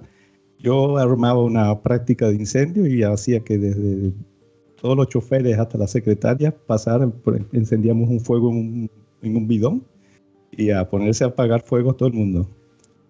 A aprender a utilizar el extintor y tal y cual, ¿no? Sí. Sí, sí. Está bien eso. Bueno, en mi oficina ya directamente es el. O sea, cómo salir de manera ordenada y ya está. Es, Oye. Dale, dale, Alex. Oye, que no, que hay una cosa, una cuestión que no hemos tratado. Si hemos dicho que vamos a decir quiénes son los jinetes del apocalipsis, Hemos dicho uno, Eh, pero vamos vamos a- a ir sacando poco a poco. a- claro, pero no, pero no hemos dicho que cabalgan. Si son jinetes, algo cabalgan. Si uno es Kim Jong-un, ¿cuál es la cabalgadura? Misiles, nu- Rodman. mis- misiles Su nucleares. pelujero.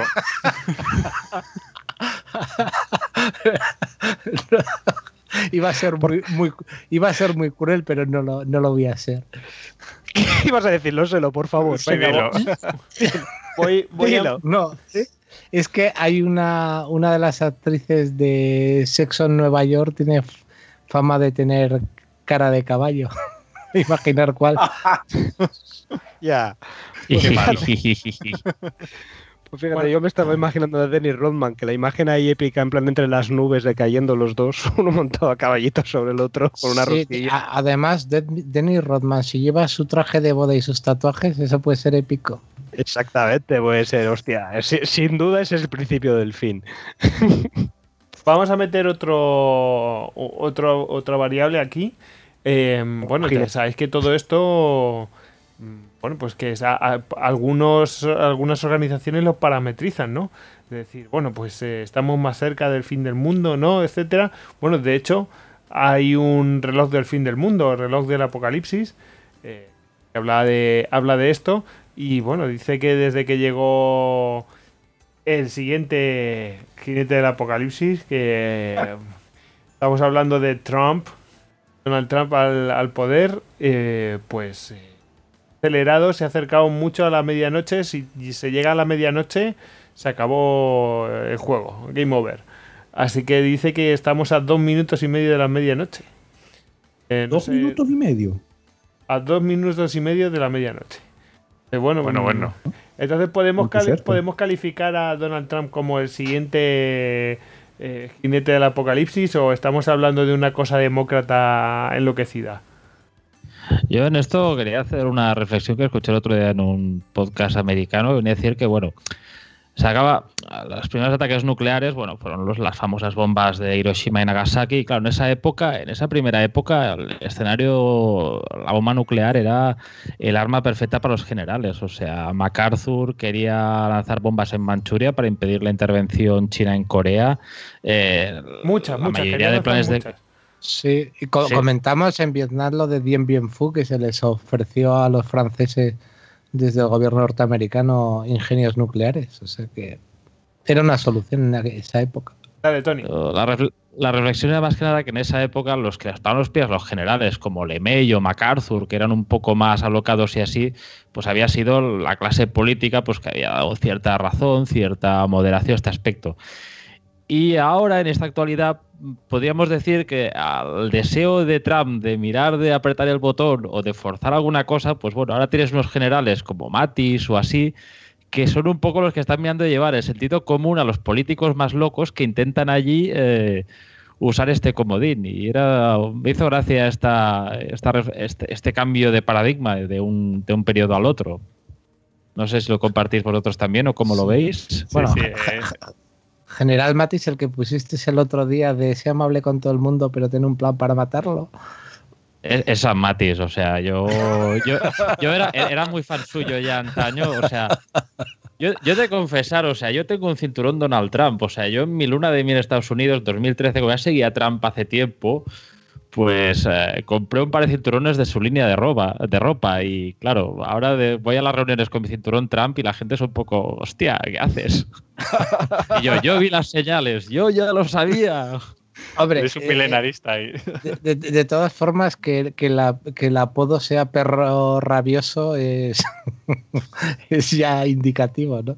Yo me quedo con el otro, que es el, de- el del monje guerrero. Estamos hablando de una persona que, que le ha, ha leído a Marco Aurelio, ha leído muchos de los clásicos y que normalmente la gente que ha tratado con él se queda más con, con la imagen esta de un monje guerrero, más estoico, muy marcial. Esto da una leyenda, o sea, es que da, da- da para un blitz. Tiene, tiene un aire a, a Patton, ¿eh? está un poco apatonizado. Estoy aquí Sí. mirando las Yo- imágenes de él y. De todas formas, cuando hablamos de, guerra nuclear, eh, a mí hay una cosa, eh, bueno, varias cosas que, siempre me gusta decir. Una, y va en contra un poquito de, los norteamericanos, es que cuando se habla de, bueno, vamos a prohibir o vamos a hacer todo lo posible para que Irán no tenga su bomba nuclear, vamos a impedir que la tenga Corea del Norte, vamos a presionar para que ningún eh, país europeo la tenga. Entonces, eh, esos países a los que se les dice no tengáis eh, la bomba nuclear o vamos a impedir que la tengáis, tienen un argumento que realmente es difícil de vencer. Es decir, a fecha de hoy, los únicos que han lanzado una bomba, en concreto no una, sino dos, sobre población civil son los Estados eh, Unidos, ¿no? Entonces, quizás los Estados Unidos sean los menos indicados para decirle a ningún país que es un peligro que tengan bombas atómicas. Lo que está claro que es, es un peligro que las tenga Estados Unidos porque ya las ha lanzado. En cualquier caso, dejando a- al lado eso que es un hecho irrefutable, aunque interpretativo, eh, yo creo que hay mucha seguridad en, en cuanto al tema nuclear. O sea, a mí, por ejemplo, una guerra nuclear no, no, no, me quita el sueño. Hay demasiados protocolos en torno a eso para que incluso aunque tengas un presidente alocado, eh, se inicie un ataque nuclear.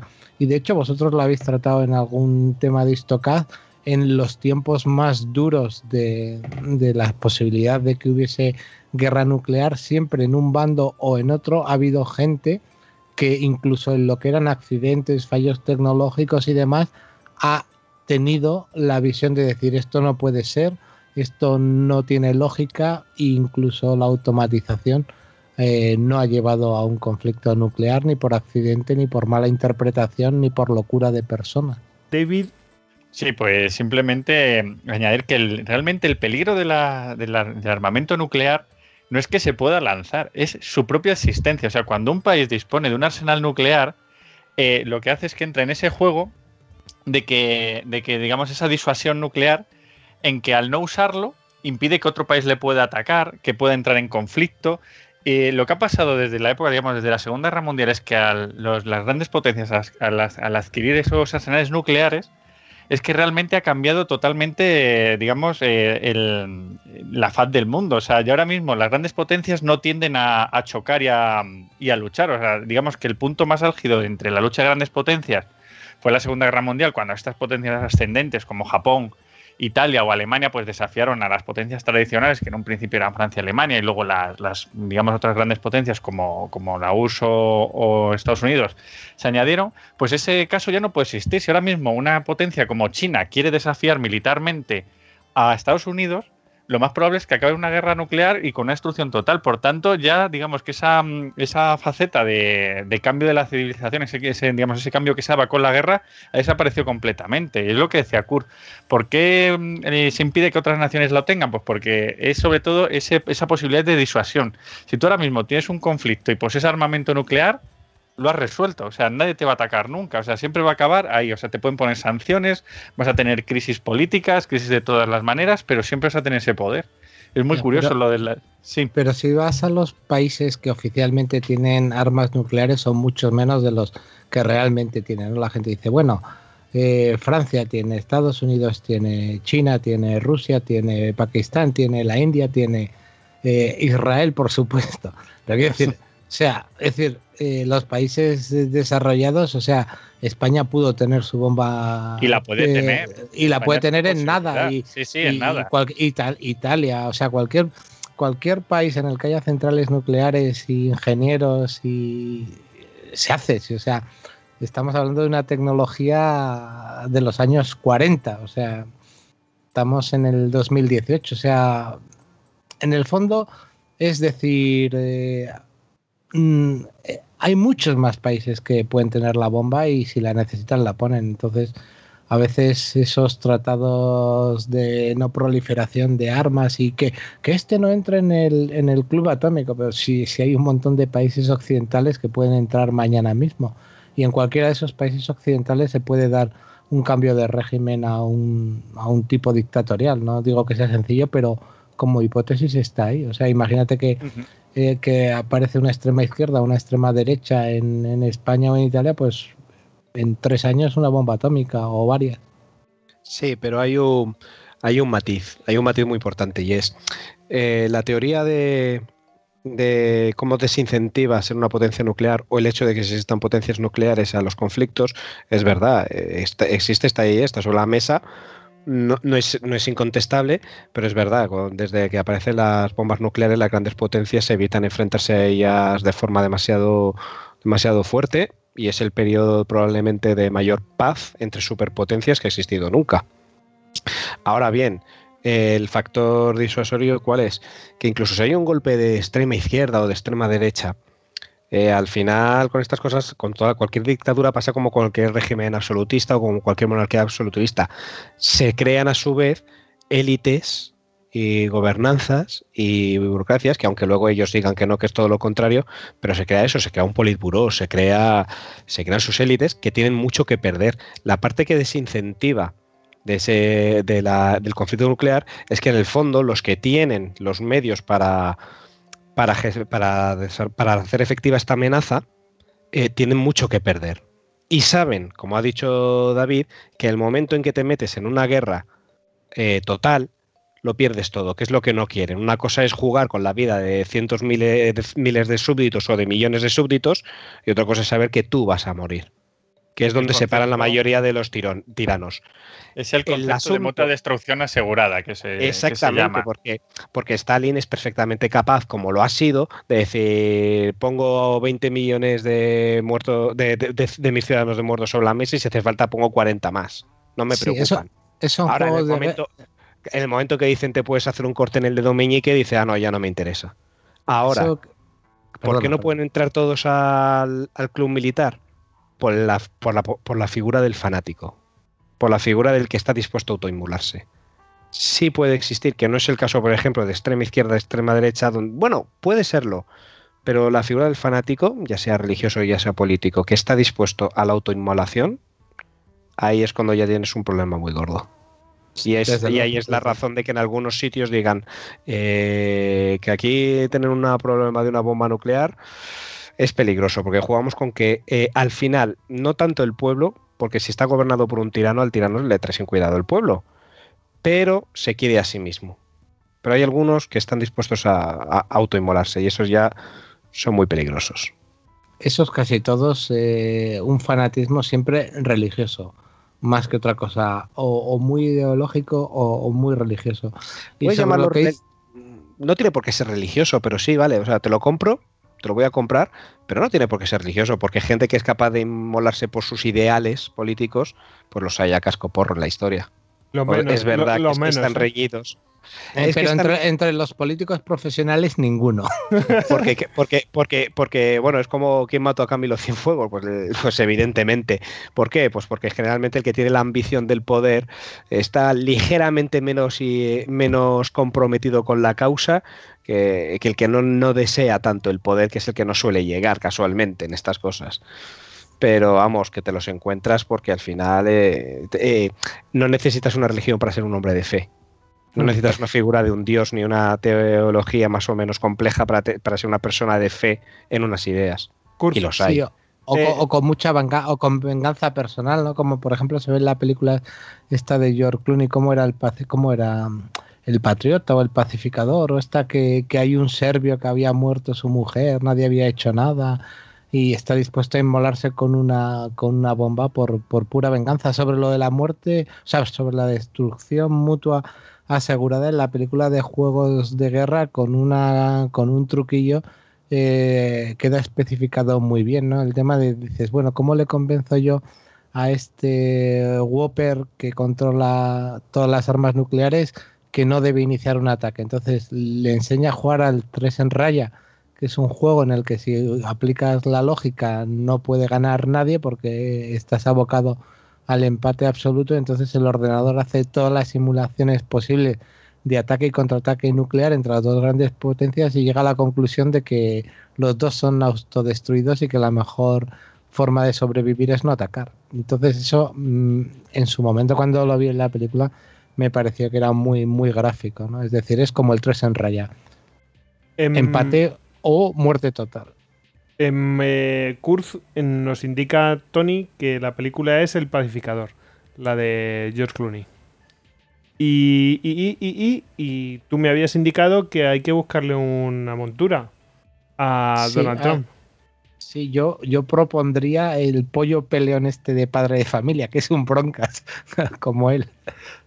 Venga, venga, más, eh, algún algún candidato más.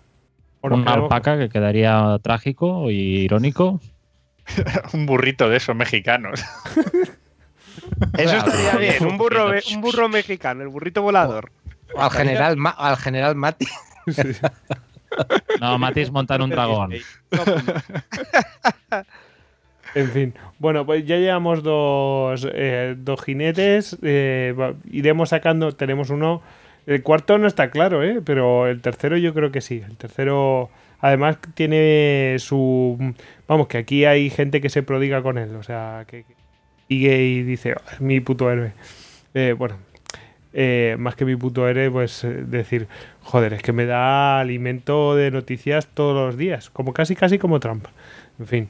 Bueno, mm, ¿os parece que bueno, podemos adentrarnos más en el tema de la guerra nuclear y tal, pero mm, nos estamos dejando el tema de de la enfermedad también, es decir, que haya una por cierto, hace poquito, sí, creo que fue en, Cuarto Milenio que hablaron de, ello, eh, que decían que era más real y más peligroso una, un holocausto mm, biológico que por una enfermedad, ya fuera por un ataque biológico, etcétera, que un holocausto nuclear, que al fin y al cabo, bueno, pues eh, tienes donde te, puedes llegar a librar. No sé, bueno, ¿qué opináis de esto?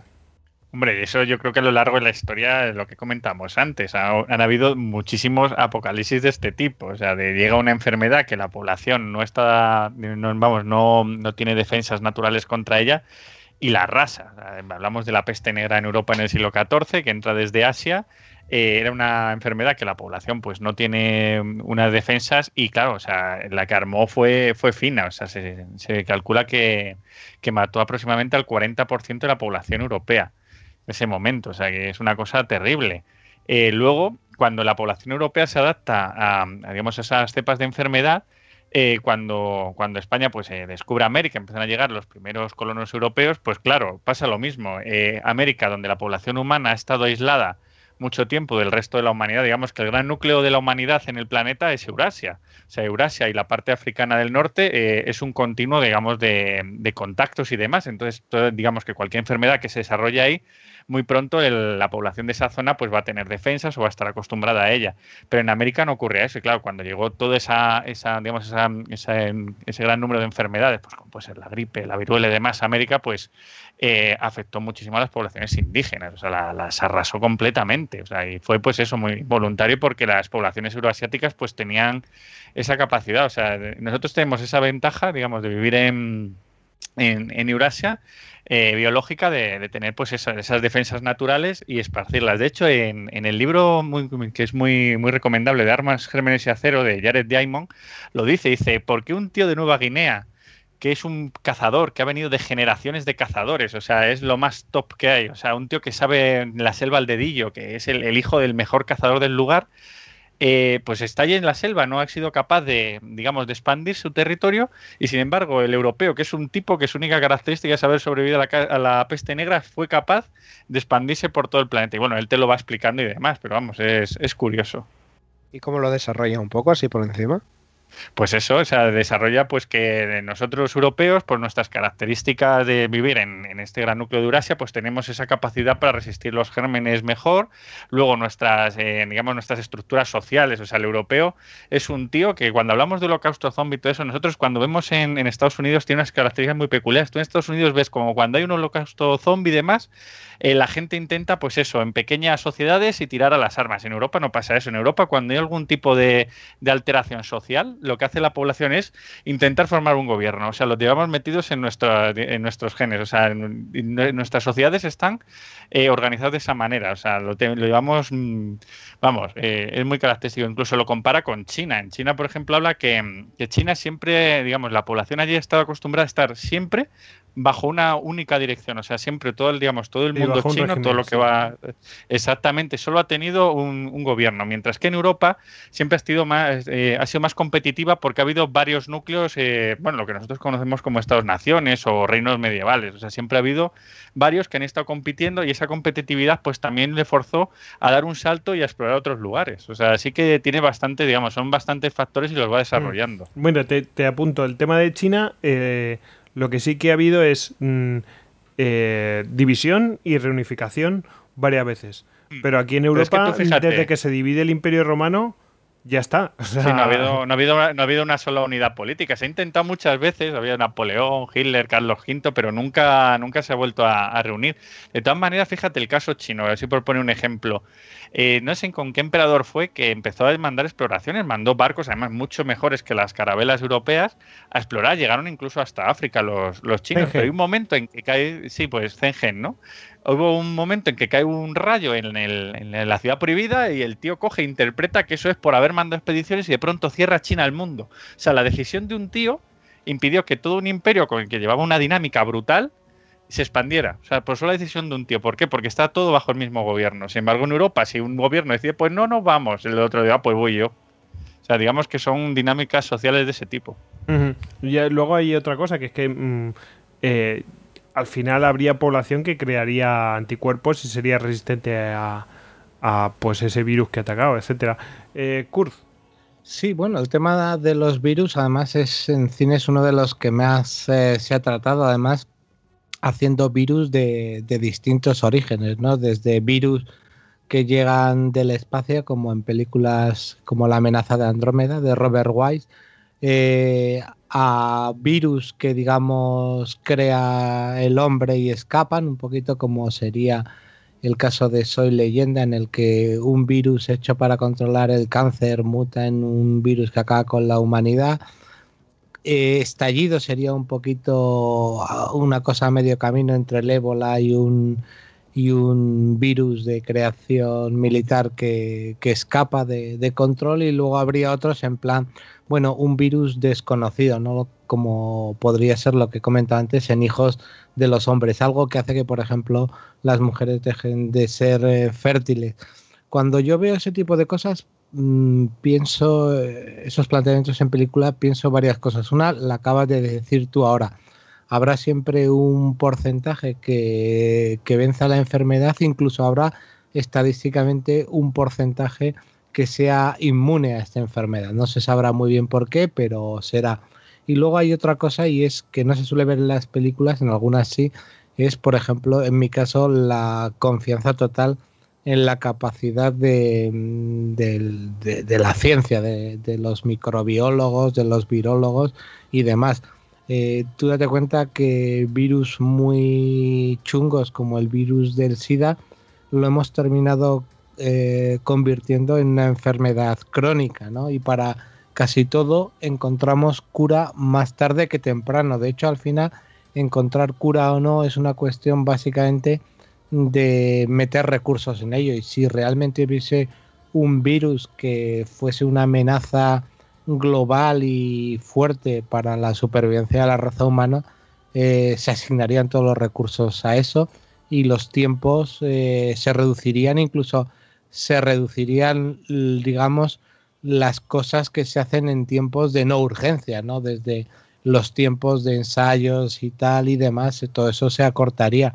Y yo creo que sí que el hombre a una cuestión vírica terminaría eh, terminaría venciendo y de hecho aunque solo fuese con el porcentaje de la gente que sobreviviese el, el futuro de la humanidad estaría garantizada con, eh, con esa gente no de hecho recuerdo lo que pasa es que lo recuerdo vagamente un, un, un relato que plantea una cosa muy interesante. Y iba en esta línea no eh, un grupo muy reducido de personas que sobreviven en la Tierra y que, claro, tienen que ser los que inicien, digamos, la nueva expansión de la raza humana y los problemas que eso, que eso conllevaba, porque si lo piensas tú fríamente, si tienes un número muy reducido de, de hombres y de mujeres, al final mm, estás obligado a que todas las mujeres tengan sexo y descendencia con todos los hombres y además con mucha frecuencia y prácticamente respetando solo, digamos, la cuarentena, ¿no? Y prácticamente, aunque esto suene mal decirlo así, conviertes para la supervivencia de la raza humana a las mujeres en reproductoras y además, a- en cuanto esta nueva generación eh, alcanza una mayoría sustancial que puede ser los 16 y, o los 15, de hecho sería un- una maduración puramente biológica, la tendrías ya que poner a procrear con, con esa primera generación de, de hombres y con esa segunda. Y tendrías que tener un control muy claro de cómo son las relaciones sanguíneas de todos los que ha habido para que digamos la sangre no se pudra en procesos muy eugenéticos ¿no? entonces planteamientos como esos eh, llevados a papel o a cine me parecen interesantes porque eso sí que es una cosa que podría pasar, pero de la que se podría salir de alguna forma.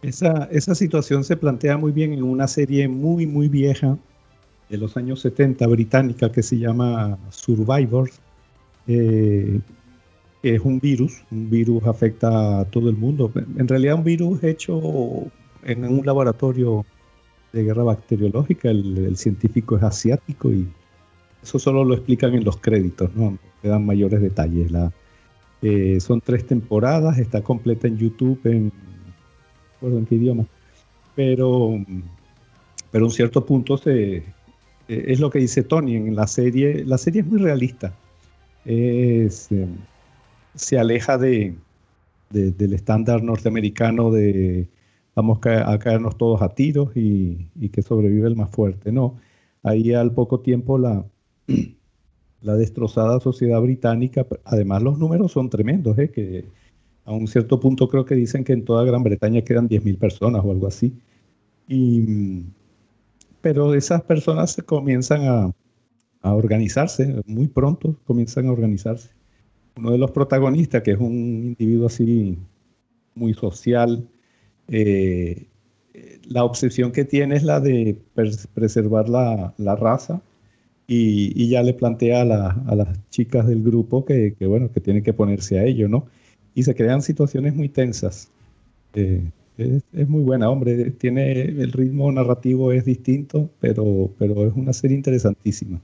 Es que date cuenta que eso da lugar a un montón de conflictos, porque tú puedes tener parejas sentimentales eh, muy sólidas y que quieren tener exclusividad en esa relación, pero que prácticamente podrían estar obligadas por ley a, mm, aparte de tener esa relación, que pueden vivir juntos, pueden tener su vida en común, eh, ella tiene que procrear con otros hombres y él con otras mujeres por una cuestión casi de imposición legal.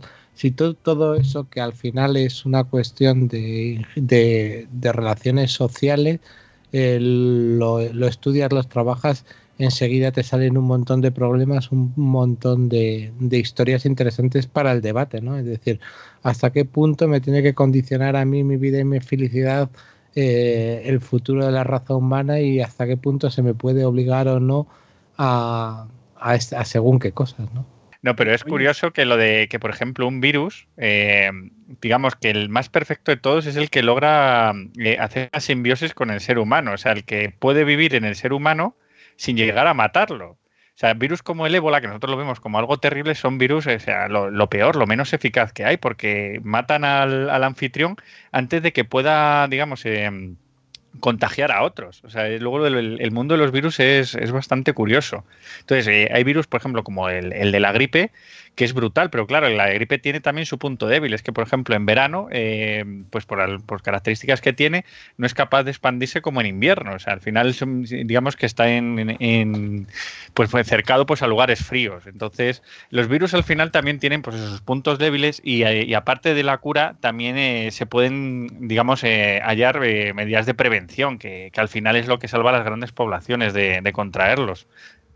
Sí, de hecho lo primero que tienes que hacer es, eh, es eh, establecer la vía de contagio. Dices, bueno, si es aéreo, si es por contacto sanguíneo, si es por mucosidad.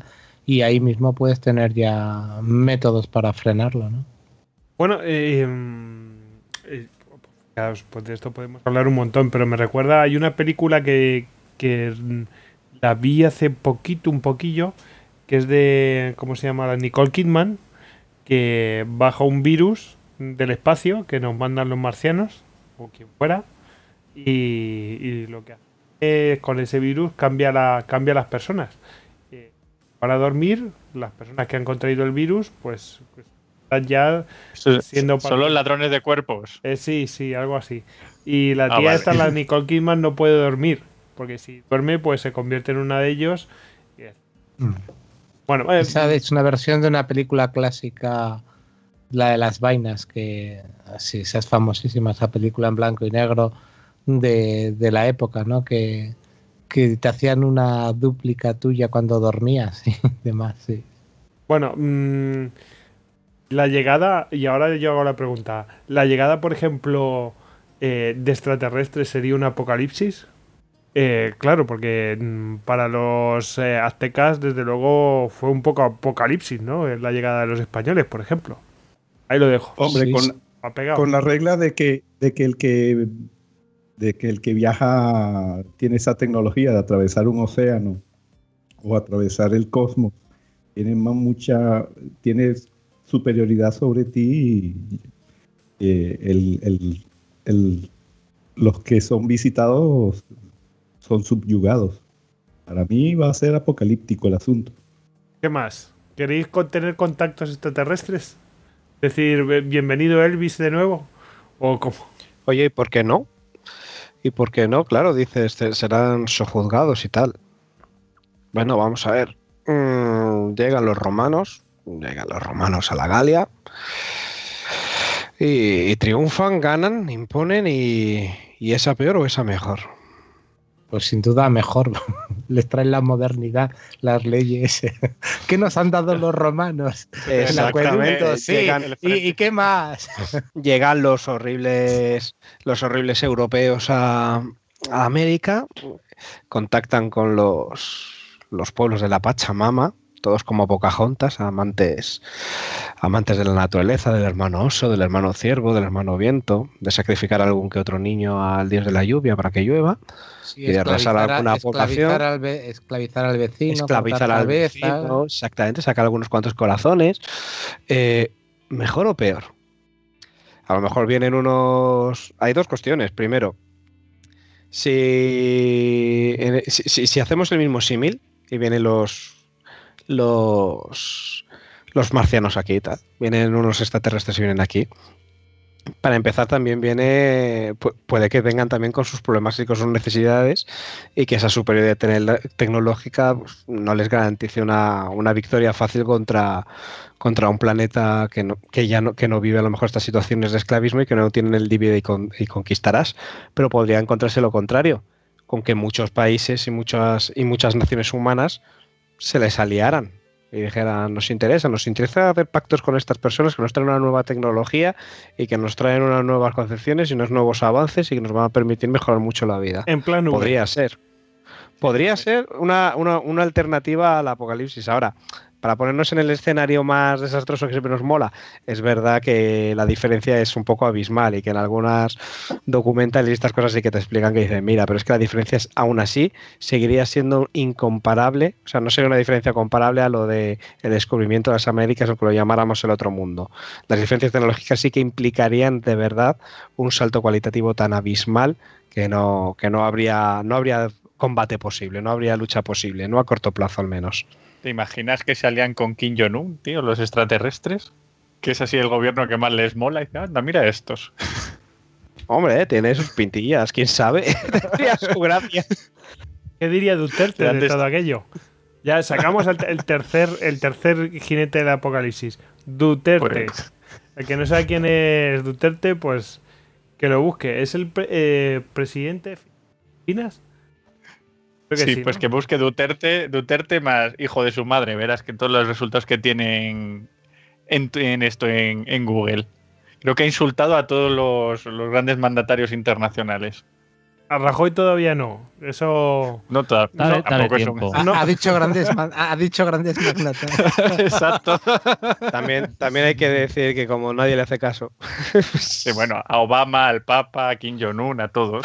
Sí, claro, pero es de esos presidentes que dicen, mira, como nadie me va a hacer caso, puedo ir de sobrado, decir lo que quiera y quedo muy bien delante de los míos y a los otros pues les trae sin cuidado. Bueno, ¿visteis su vídeo cantando en la cumbre, creo que era de la ASEAN o la última cumbre? No, no lo he visto. Ese. Cantando una canción de amor, o sea, Duterte tiernecito. Oh. Duterte de su lado duro y también de su lado tiernecito. Llevamos una década larga en las que están apareciendo unos líderes mundiales que, que dices, ¿de dónde coño ha salido esta gente? que, que está fatal. ¿Cómo puede salir en público? Pero es que Duterte es, es un fiera. O sea, hay un huracán en Filipinas, aparecen mil cadáveres en las playas y todos con un tiro en la cabeza. Dice, no, no, esto ha sido el huracán, no, no ha sido. no- esto no han sido narcotraficantes. Claro, claro, esto ha sido. Y, y no- pone, no y tiene pone que ver. com- y- y come- pone como ejemplo que hay tornados con tiburones y pirañas. También. Desarnado, Sí, claro. Desarnado a balasera, bueno, ahí no, no hay diferencia. Sí, sí, tremendo el, colega. También amenaza, dice que se ha comido varios hígados de sus enemigos narcotraficantes. Ha tenido ataques del ISIS y dice, a mí me da igual el ISIS, yo he sancionado narcotraficantes. O sea, le da igual, está obsesionado con su lucha contra las drogas. En cualquier caso, en el tema de, de las invasiones extraterrestres, yo creo que esas a mí, por ejemplo, son siempre las que, bueno, a nivel de película, de relato, te, te resultan muy interesantes, pero a nivel de planteamiento de podría pasar, para mí son siempre las más descartables. Sí que es cierto que generalmente cuando se trata esto a nivel de noticia, pues se, se, se hace también mucho sensacionalismo, ¿no? Es que Stephen Hawking ha dicho que no tenemos que mandar señales al espacio porque si las pilla una eh, sociedad más avanzada extraterrestre llegará y siempre lo más normal es que se imponga porque los más avanzados llegan y se imponen sobre los más retrasados y bla, bla, bla, bla, bla, bla, bla, bla. Pero si uno realmente intenta hacer una, aunque sea muy burdo lo que voy a hacer ahora, eh, un análisis rápido desde la razón tiene que decir eh, eh, lo que sabemos y cómo tenemos que interpretar el mundo es con lo que sabemos, superar la velocidad de, la luz es imposible. Vale, habrá muchas teorías que si agujeros negros, plegar el espacio, etc, etc, etc, que todo eso a nivel literario, especulativo, incluso de proyección teórica está muy bien, pero hoy por hoy decimos la velocidad de la luz no puede ser superada. En entornos cercanos a nuestra galaxia no hemos encontrado inteligencias artificiales, luego va a resultar imposible que una de esas eh, inteligencias llegue hasta nosotros. Si te haces la pregunta, ¿es posible que haya vida fuera de la Tierra? Bueno, es posible, no, es seguro que la habrá por pura estadística. No tiene que haber miles, incluso millones de planetas en los que una vida similar a la Tierra es posible. Es más, puede haber miles y millones de planetas en las que una vida diferente a la de la Tierra, pues basada en el silicio, en el carbono, en el, yo que sé, en cualquier otro elemento que conocemos o que incluso todavía no hemos des- descubierto, es posible. De todas esas Ojo, el eh, que quiera averiguar más de esto, que busquen ecuación Ah. de Drake. Ya está. Sí.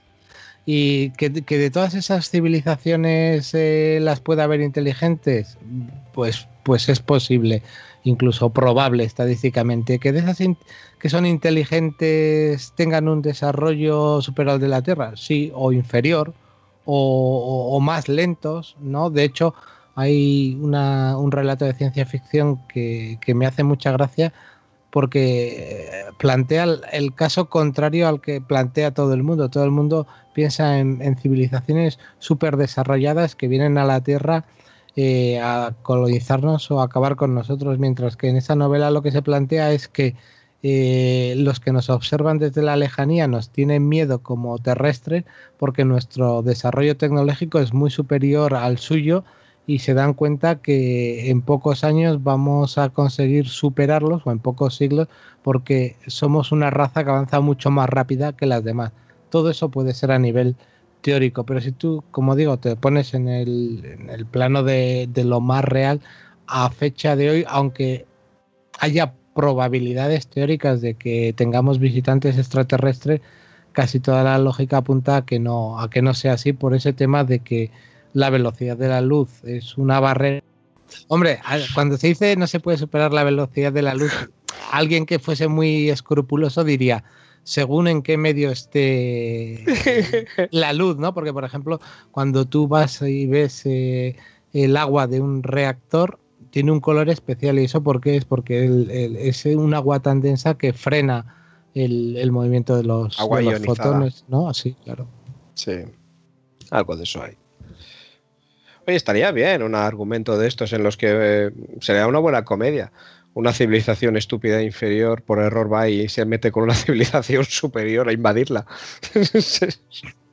El relato este, era muy bueno porque le ocurría es que una de estas civilizaciones, viendo que la Tierra estaba a puntito de superarla, decía hacer un ataque en la Tierra. Pero la Tierra saca al final eh, un recurso de última hora y los vence. Pero no solo los vence, sino que cuando los otros se van en fuga, aquí quedan restos.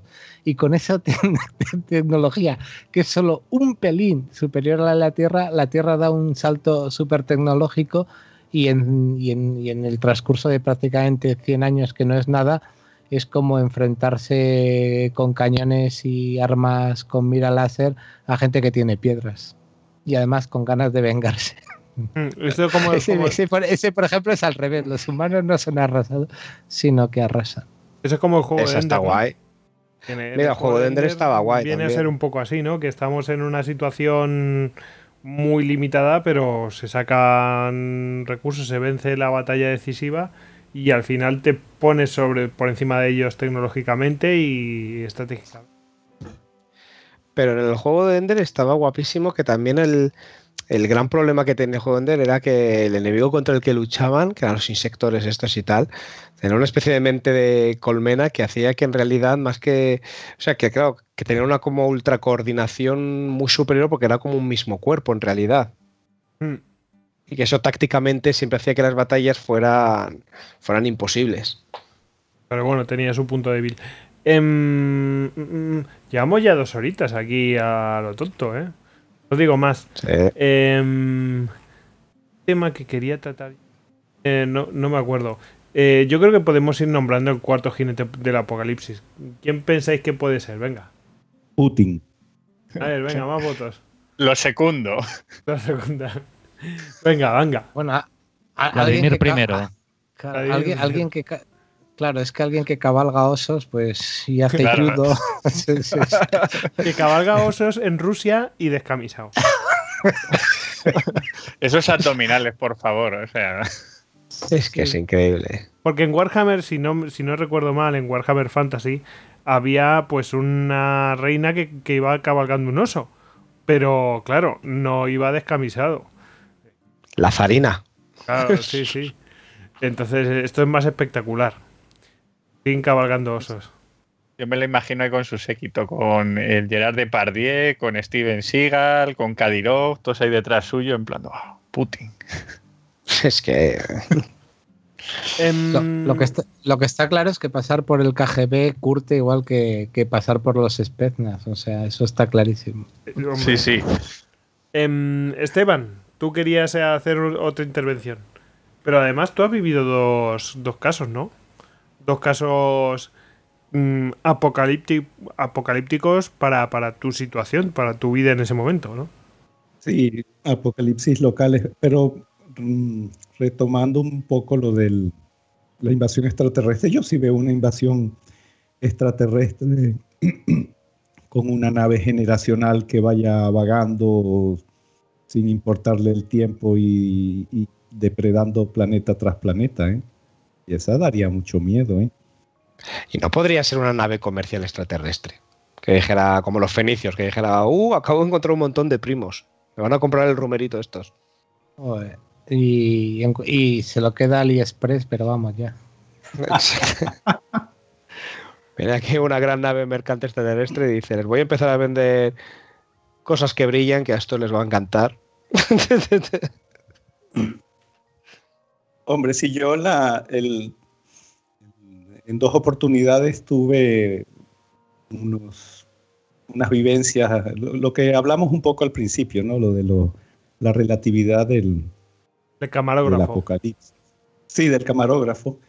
Eh, en 1989, Venezuela su- sufría una crisis económica y, y en la capital, en Caracas, eh, hubo un estallido social.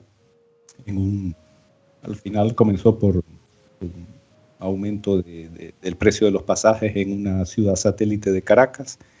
Eh, se extendió como la pólvora y, y desde el 27 de febrero del 89 hasta el 8 de marzo, Caracas, toda completa y algunas otras ciudades, pero sobre todo fue en Caracas, em, el tejido social se deshilachó. Fue increíble. Em, había caos, eh, había mm, saqueos. em, yo lo viví eh, fuertemente porque eran mis primeras vacaciones que tenía en la Marina. Perdonad, no tengo algo en la garganta, no sé qué pasa. Y creo que después de tres años había tenido un permiso, había llegado a Caracas, mi base estaba a 350 kilómetros de, de, la capital, y fue llegar, eh, y esa misma tarde, el fin del mundo. O sea, eh, desde los balcones disparaban a las calles y veían a la gente avanzar, a las muchedumbres. La fuerza pública hacía líneas y y disparaba. Bueno, total, un, un, gran caos. Yo me tuve que, me presenté en el, en el comando de la Marina en Caracas, obviamente para cuartelarme, pero dijeron que ahí no había dónde dormir para alguien de, fuera y que regresara a mi, al sitio donde yo estaba viviendo. Estaba en casa de mi suegra, pues estaba yo recién casado y todavía no teníamos casa. Y, y al, al, día siguiente me convocaron y me dijeron que, yo tenía que buscarme la vida y regresar a mi barco. Eh, éramos dos, eh, dos en esa misma situación, otro alférez que tenía coche y yo no tenía. Entonces eh, comenzamos a peregrinar, porque él tenía coche, pero tenía muy, poca, muy poco combustible. Entonces estuvimos durante otros dos días visitando, lo, bueno, primero las, las estaciones de servicio mm, privadas y obviamente estaban todas eh, cerradas y, saqueadas. Entonces íbamos a los, cuarteles militares eh, mendigando gasolina, todos de la que tenían no la querían dársela a dos alférez nuevos que no les importaba. Y claro, estuvimos deambulando por toda la ciudad y eso y ahí fue cuando yo fui testigo de ver, ver cómo, cómo la población se enfrentaba a, otra, a, otra, a otros miembros de la población, eh, se asaltaban los negocios, la policía disparaba, eh, teníamos que sortear barricadas, o sea, toda, toda la ciudad de 4 millones de, habitantes durante más de una semana entró en un caos. Algo así que, haya pasado y que nos pueda dar una idea, tal vez los, los, los, desórdenes de Los Ángeles que hubo, no me acuerdo en qué década, en los 90. Creo que son de 1989 los desórdenes de Los Ángeles o por ahí, ¿eh? Sí, que se ah. fueron que los, bueno, por motivos raciales, bueno, que habían matado a unos negros y con la policía y entonces se, levantaron todos y ¿qué hicieron por los negros? Y estaban todos los, blancos acojonados, dicen, van a venir los barrios de blancos y nos van a machacar, nos van a, a saquear, etcétera, etcétera. Y todo el mundo se pensaba eso. Pues no, ¿a dónde se fueron? A las zonas comerciales donde tenían los coreanos sus tiendas. Y de ahí son famosas las imágenes que salen los coreanos, pistola en mano, pegando tiros a todo el que se acerca. Sea, mira, de 1992. Y luego, en, y luego aquí en Europa tuvimos unas parecidas en los guetos de, París también, esos son más recientes. Pero la diferencia en este caso es que eh, no fueron un sector de la ciudad, fue toda la ciudad. Es como que si París estuviera en, estado anárquico durante toda una semana. Entonces, eh, claro, yo, a mí eso, yo soy testigo y he vivido como, al final la civilidad es un simple barniz que nosotros somos unos, somos unos cavernícolas. Solamente que tenemos una, una capa de barniz que es muy quebradiza. Entonces, por, un motivo u otro, salta y se hace añicos y pasan estas cosas. Entonces, por eso es que yo, eh, sí, yo entiendo que estamos en el mejor momento de la humanidad y todas esas cosas, pero al vivir este tipo de, situaciones, también viví otra a un nivel más pequeño, pero que también se le fue la olla a un montón de gente. Eh, entonces, por eso es que yo no digamos que soy muy consciente de esto y, ¿por qué no? ¿Por qué no decirlo? Yo temo en que, en que si se dan, como en los accidentes aéreos, se concatenan una serie de situaciones, suceda esto a, nivel global. Kurt quería comentar algo de esto.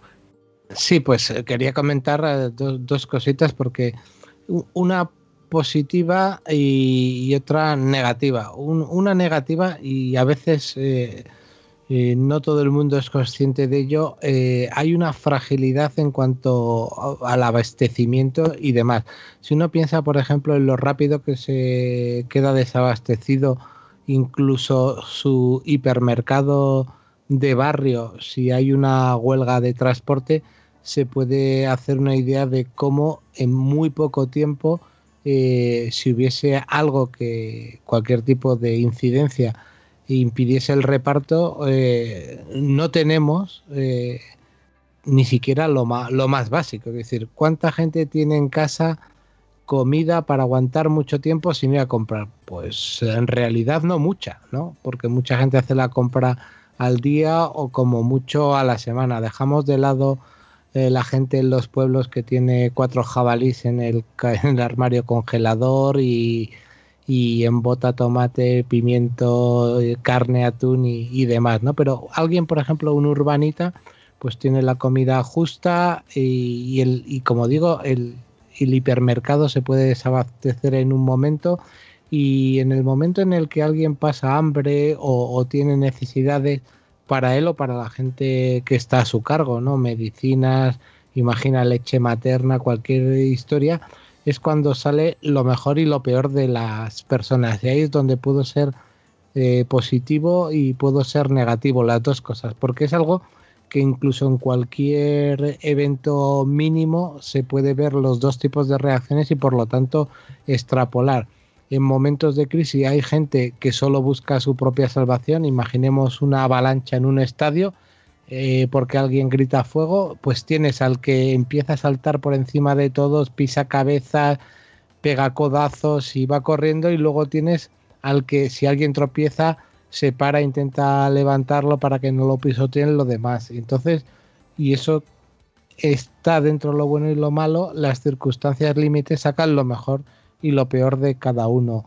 Y ahí es donde a veces yo soy positivo porque en general creo que hay mucha más gente buena de la, que tendemos a pensar, ¿no?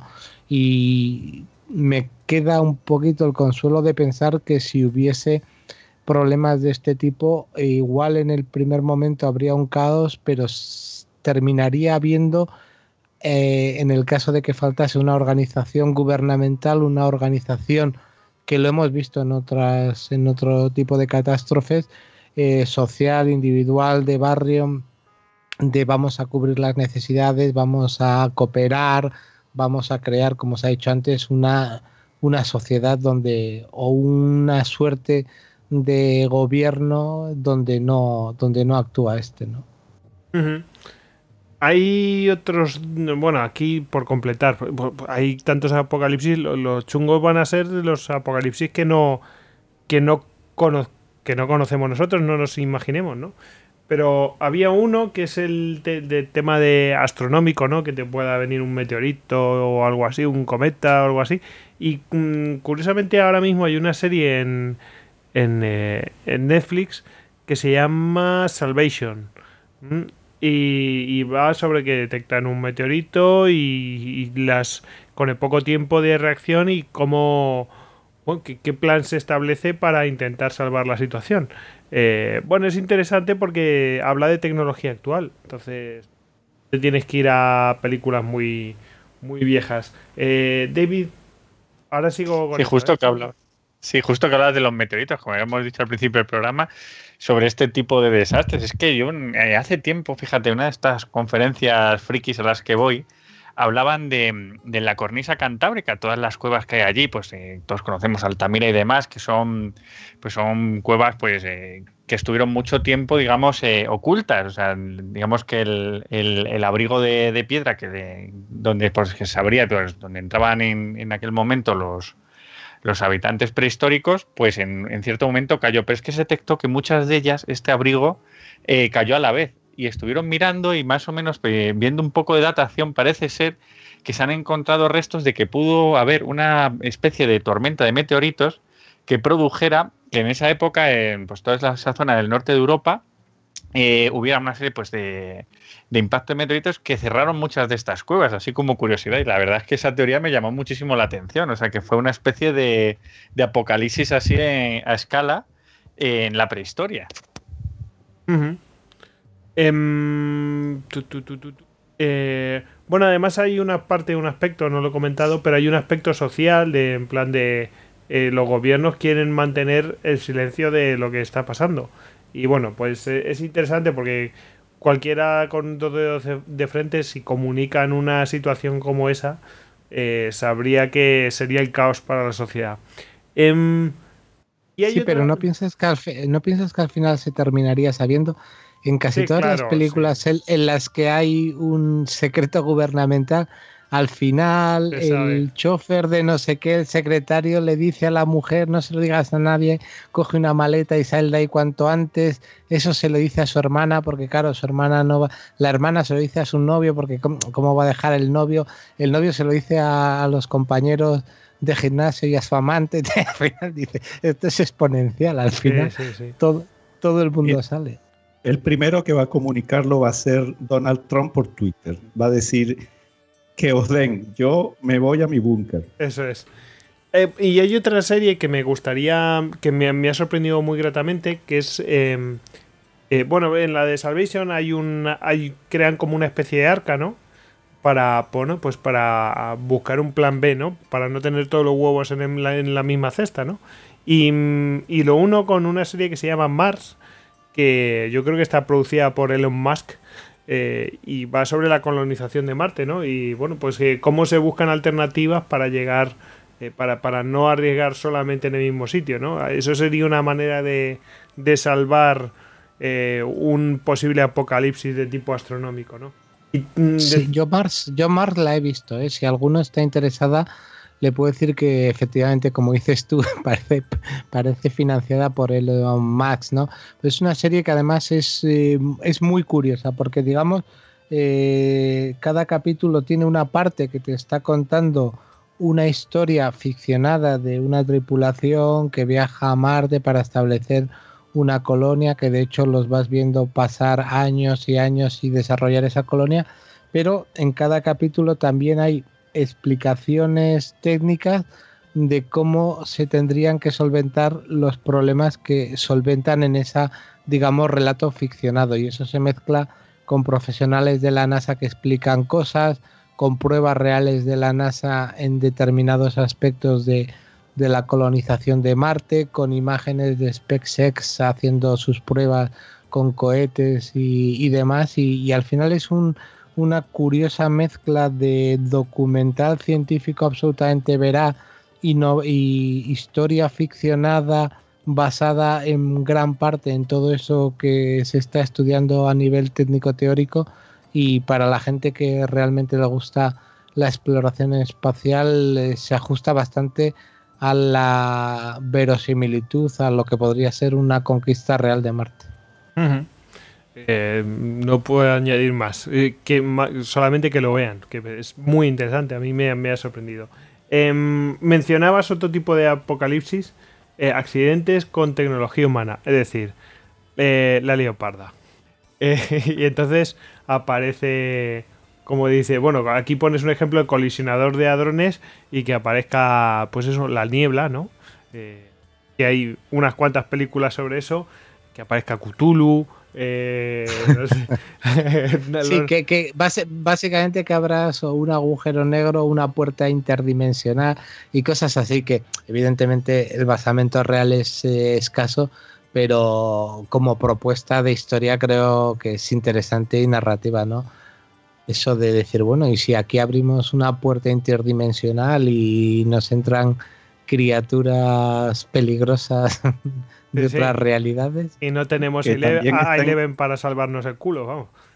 Que también está en Netflix, porque está en la serie ahora de la niebla, que es eso precisamente. Sí, sí, efectivamente, eso es. Bueno, y en, de- en definitiva, Stranger Things vendría a ser un poco. hablar un poco también de una situación parecida. Total- ¿no? Totalmente, sí, sí, sí, totalmente, sí. Bueno, hemos hecho un pequeño spoiler. de que no- pero vamos, el que no haya visto Stranger Things ya está tardando. Em, entonces, bueno, pues podemos hablar de Cthulhu o que, de lo que le dé la gana a uno. Para finalizar, ¿eh? Y hay que, hay que ir pensando en que si le asignamos la peste, la guerra, a quién de los cuatro que hemos elegido, ¿vale? Venga. Tony, Mm, Esteban, eh, Ah, vale. Eh, complicado Duterte donde lo metes. Ah, y la peste a quién se lo damos. Hombre, la, la solución que haría un profesional de la radio con pocas ganas de trabajar, como son la mayoría, Carlos Herrera y los demás, sería eh, abrimos los micrófonos a los oyentes para que nos den su opinión al respecto y que te hagan el programa. Pues aquí igual. Lo, co- Que- lo compro. que, que- que la gente Lo compro. que la, gracias. que la gente en Twitter y en Facebook nos diga, pues yo la peste pondría este, este, incluso que den otros candidatos, ¿no? Igual alguno quiere dar algún candidato. Exactamente. Se- por opinión sí, de además oyentes. ahí se verán las ideologías. Habrá alguno que, que pondrá como jinete a Pablo Iglesias, otro pondrá a Mariano Rajoy y bueno, Otros, ¿Te imaginas cabalgando en el cielo los dos juntos? otros a Oprah. guadañas y espadas. Yo pondría de, de- de gi- de uno de los jinetes, pondría Oprah. Ese. Todo el mundo la próxima presidenta. de Bob Esponja. men- sí, me- sí. Menos, menos, menos mal que has dicho jinete. Si llegas a decir de, ca- de caballo, te cierran el podcast, vamos. Sí, ten cuidado. Eh, Es que no quiero toser. en fin. Que. mm, eh, bueno, pues si queréis hacemos eso, lo de lo de lo dejamos ahí a ver qué piensan eh, la peste, la guerra, el hambre y la muerte. Son esos cuatro, ¿no? Si no me equivoco. Los cuatro jinetes. No, no, no. ¿Qué piensan, ¿Qué piensan los oyentes? La peste, el hambre, el tal, Sí, eso sí, es sí. otra cosa. Sí, sí. no, que- ¿Qué piensan los oyentes? ¿A quién, asignen. a quién se le asignaría? Y si quieren otro. No, bueno, yo. mm, a ver, la guerra yo se la asignaría mm, eh, a Putin. A Kim Jong-un. Kim. Kim Bueno, sí, es que hay muchos candidatos para la guerra. La, la- Sí, sí. la- Todos. Todos, sí, de hecho. A ver, yo- el hambre, el hambre Kim Jong-un, porque eh, ya sabemos lo bien que se alimentan por ahí. Mm, Yo es que a Kim Jong-un le, le daría la peste, porque, hombre, la barrasada que le hizo a su hermano allí con esas dos azafatas y el gas nervioso, pues un poco. De, hecho, la, la peste podría estar perfectamente escondida entre los pliegues de sus michelines o debajo del tupe de Sí, Trump. señor. o sea, de verdad. Oye, os veo a todos muy seguros aquí en Occidente. Ninguno tiene miedo de mañana o pasado que todos hayamos sufrido un accidente, ¿verdad? Si enviara a una gente coreana sexy a asesinarme. Bueno, Pues yo- si es sexy.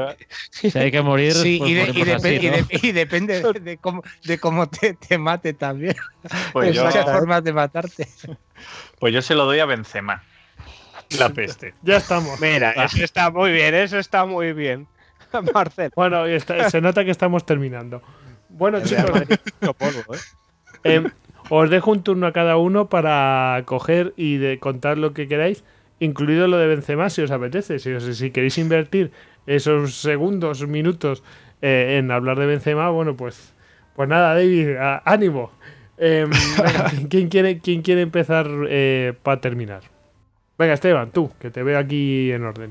Yo, que, que aquí nos escuchan muchos padres que tienen niños pequeños que también tienen jaulas de hámster. Entonces ya sabéis lo que tenéis que hacer. Ir aumentando la jaula, eh, que sea del tamaño del salón, y a ver qué pasa. Ahí queda, a ver. Acabamos de perder a los padres. Muy bien. A lo mejor te comen, ¿eh? Porque ahí caben 2.000 ratones.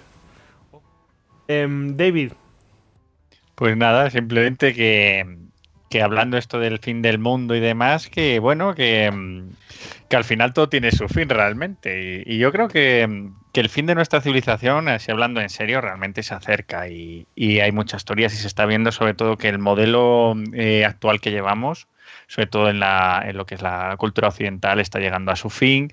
Las crisis pues, recurrentes son cada vez más agudas y bueno, el- al final pues habrá un momento en que, en que la civilización pues no podrá continuar y puede haber pues mm, digamos eh, una- un decrecimiento, o sea, un- digamos un, un cambio ligero, un cambio progresivo que pues que vaya haciendo que más población vaya saliendo por lo mejor de las grandes ciudades, se vaya eh, dispersando en los campos y vuelva a haber una ruralización o puede ser eh, pues como dicen lo de un como dicen con el Brexit, un, una, digamos una algo mucho más hardcore, o sea, a base de guerras, a base de competir por los últimos recursos y demás. Pero bueno, son son suposiciones y bueno, en, el futuro veremos lo que ocurre, si seguimos aquí para verlo o no. Alex, Yo creo que simplemente voy a remitir a todos a la canción de Medina Zara de llega la hora, todo llega a su fin.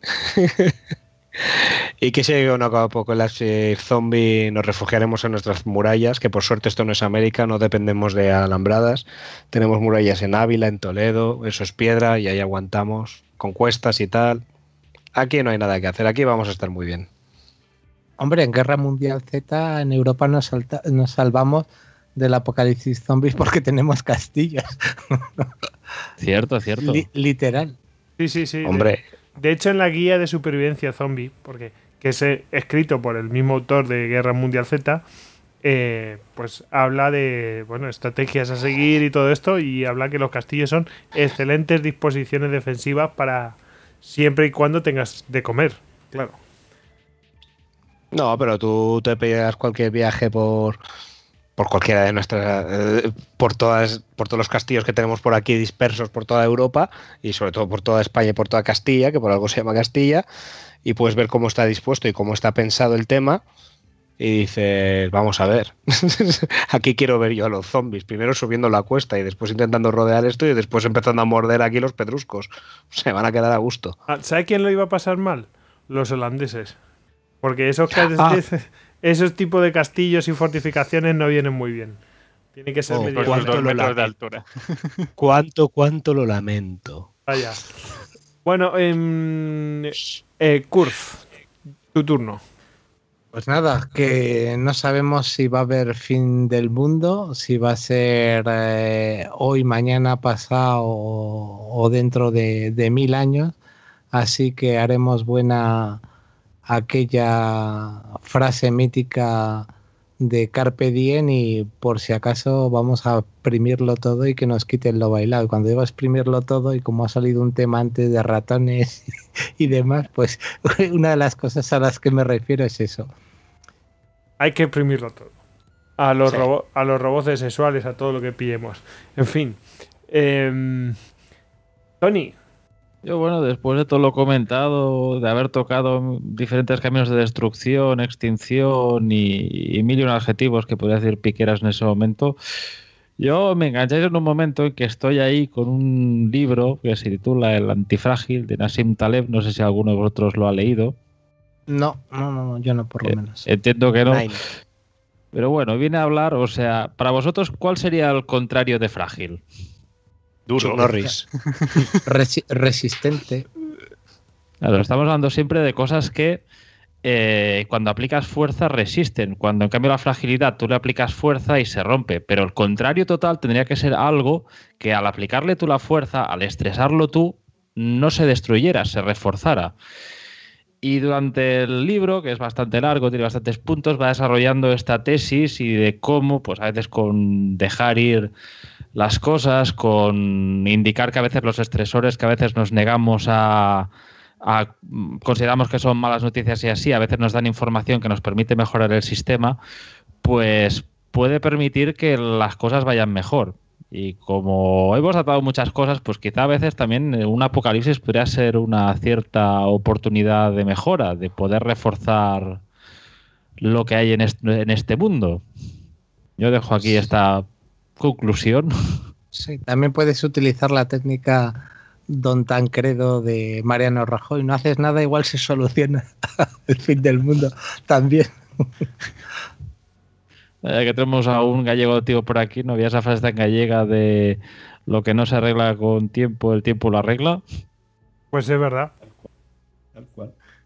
Em, sí, es mejor, es mejor la, la oriental de si lo que te preocupa eh, tiene arreglo porque te preocupas, y si no lo tiene, ¿para qué preocuparte? No sé. es, el pasotismo total. Yo creo que eso el nota del Gran Lebowski lo, lo firma. Señor. Bueno, eh, además esa mm, frase yo creo que todo el mundo se la debería aplicar en algún momento en este año que iniciamos, porque seguro que hay alguna situación de trabajo o de otro tipo que bueno, que a lo mejor no está en tu mano resolverlo, entonces como pues eso, síguela, sigue esto y deja de agobiarte. Porque es casi mejor estar eh, concentrado y enfocado. Bueno, mm, ese eh, me he acordado que los compañeros de diálogos de bolsillo eh, en el 2x15, en el episodio 2x15, hicieron uno cómo sobrevivir en un apocalipsis. Así que bueno, pues el que quiera meterse también en ese tema, pues ahí, ahí seguro que, que tendrá más carnaza de este estilo. Y bueno, no sé si queréis añadir algo más. Yo simplemente decir que, chicos, a haceros con pilas, con radios, ese tipo de cosas, por si acaso, no sé, para recibir Eh. instrucciones. El kit Nevada de la Guardia Civil. Pero con armas en la automáticas P6. explosivos. Hay que recuperar esas tarrimas de CDs que creéis que nunca ibas a volver a necesitar. Y, y luego lo que hay que hacer es una bicicleta con una dinamo para hacer un poquito de luz a base de dar pedales y luego lo que tenemos que hacer que es importante es un punto de reunión. Vale, todos tenemos nuestro kit, pero ¿dónde nos reunimos con nuestras familias para iniciar un nuevo gobierno? A En tu, partir de casa, ahí... en tu casa crees el que se ha preparado. Como Ah, vale, per- perfecto. Además, como vivo solo, tenéis sitio. Pero no podéis traer amigos de amigos de amigos ni cervezas, que esto acaba como el rosario de la aurora. No, si esto es como los Simpson cuando cae el meteorito, si al final acabarás saliendo tú. Qué grande, tío. Bueno, pues eh, hasta aquí hemos ¿Qué llegado. Será, será. El tiempo te lo dirá. Tendríamos que cantar esa. Ya Pues- vamos por tu segundo número musical, Alex. Señor. Ya te digo, te macho. pasa? Y luego, pues no canta mal el Alex, ¿eh? Bueno, hay, ge- hay gente, hay gente que canta peor y pincha peor y ha sacado discos. Yo ahí, yo ahí- yo ahí lo dejo. Mira, lo- sabéis que el otro día salió la noticia de que en Suiza ya no se podían hervir las langostas eh, vivas porque dicen que sufren y demás. Y había esta mañana un tuit que decía, ¿cómo se van a, cocer o cómo se van a preparar ahora las, eh, las langostas en Suiza? Dice, se colocará un bidón grande con o un cazo grande con el agua hirviendo, se pondrá a la langosta cerca del, del cazo y luego se pondrá un disco de Pablo Alborán y se esperará que la langosta se meta dentro sola.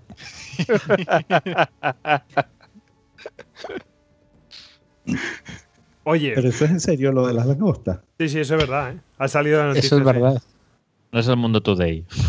Ojo, porque hay un francés eh, intentando probar que cuando cortas las lechugas y los tomates se produce una bajada química que equipara al dolor. Que, que O sea sufren. que- Ay, la leche. Sufren, sí, sí, sí, sí. Es otra vía Sí, de extinción. La, la inanición por mm, empatía. Bueno, eh, esto, eh, esto- hay, que, hay que hacer referencia entonces a otra película posapocalíptica, Idiocracia, ¿eh? que ya que estamos tocando el tema de las lechugas. Mira, esa la veo factible cada vez. yo, la, yo la veo muy real, vamos. Eso no es ciencia ficción. ¿eh? eso es un vaticinio. Hombre, la cosa, el planteamiento que te lo pone al principio de la película de decir la gente preparada, lista, eh, no suele tener hijos, y vive vidas profesionales y no se reproducen, mientras que los rednecks y toda esta gente tiene hijos, hijos, hijos, y al final, claro, eso la proporción hace que, que unos se extingan y otros prevalezcan. La verdad es que es una, es una boudad, pero bueno, es divertida. Bueno, Bueno. yo tengo mi, gra- mi, mi gran teoría, es una variante de la teoría judía de los hombres justos, que dice que siempre hay un número de- determinado de hombres justos, no me acuerdo si sean 30 o 40, no sé. Yo siempre tengo mi idea que la- el número de gente inteligente es constante, es una cifra constante. Y claro, en una época en que ha aumentado tanto la población, mm, Es más a veces las verlos. implicaciones, las implicaciones son más trágicas. Sí, sí. Mira Twitter. Bueno, eh, antes de que hagamos más amigos, eh, pues yo creo que deberíamos despedirnos. Eh, Venga. Sí, porque si no nos vamos a meter en... eh, tengo aquí Sí. puesto en mayúsculas y bien señaladito que nota, nota interna, atención, cuando ta, ta, ta, entraremos a un campo minado, bla, bla, bla, eh, deberemos tener cuidado. Así que, bueno, es mejor que no nos metamos en cosas de estas de, de que el mundo se acaba, la sociedad se va a la mierda. eh, pero vamos, eh, sí, estoy totalmente de acuerdo. Es muy factible ese tipo de apocalipsis. Así que, bueno, chicos, vamos a despedirnos. Despedimos a Alex. Con una canción de Alex, con una canción Al- de Alex. Nos despedimos todos y que se quede Alex cantando. Yo le hago los coros. A ver, pero. pero espe- No, espe- que tú, tú, tú- tú nos castigas con una marcha militar, seguro. A ver, eh, vamos a despedirnos todos y, y terminamos con la canción de Alex. Vale, ¿Vale? perfecto. Pues Venga, ha, ha pues, sido un placer. Venga, de- hasta de- luego. despedimos a, David, arroba David Nagan. Despedimos a Alex, arroba Alejandro HDZLun. Despedimos a Esteban, eh, arroba Match5. Es eh, también, eh, bueno, eh, tiene en su haber el podcast Zafarrancho Podcast y la cuenta de Twitter es arroba zafarranchopod. Despedimos también a Tony, arroba Lord Cirencester y despedimos al Adeu. coronel Kurz, que es eh, pues uno de los miembros de LODE. A El coronel Kurz lo podéis encontrar arroba Nathan barra baja Kurz. Eh, y el que les habla, Gojix, eh, barra baja Salduero. Ahora sí, ahora ya podemos cantar si queréis. Así que inicias tú, Alex, no te queda otra. Era solo una niñita, a mi mamá le pregunté. Seré muy guapa, seré muy rica, y ella me dijo así. ¿Qué será? Será el tiempo que lo dirá. La vida te Ahí no ¿Qué Yo será? Será. Will I be pretty? Will I be rich? Here's what she said to me. Que sera, sera. Whatever will be, will be. The future's not ours to see. Que sera, sera. What will be, will be. When I grew up and fell in love, I asked my sweetheart what lies ahead. Will we have rainbows day after day? Here's what my sweetheart said. Que sera, sera. Whatever will be, will be. The future's not ours to see. Que sera, sera. What will be, will be. Now I have children of my own. They ask their mother, What will I be? Will I be handsome? Will I be rich? I tell them tenderly. Que sera, sera. Whatever will be, will be.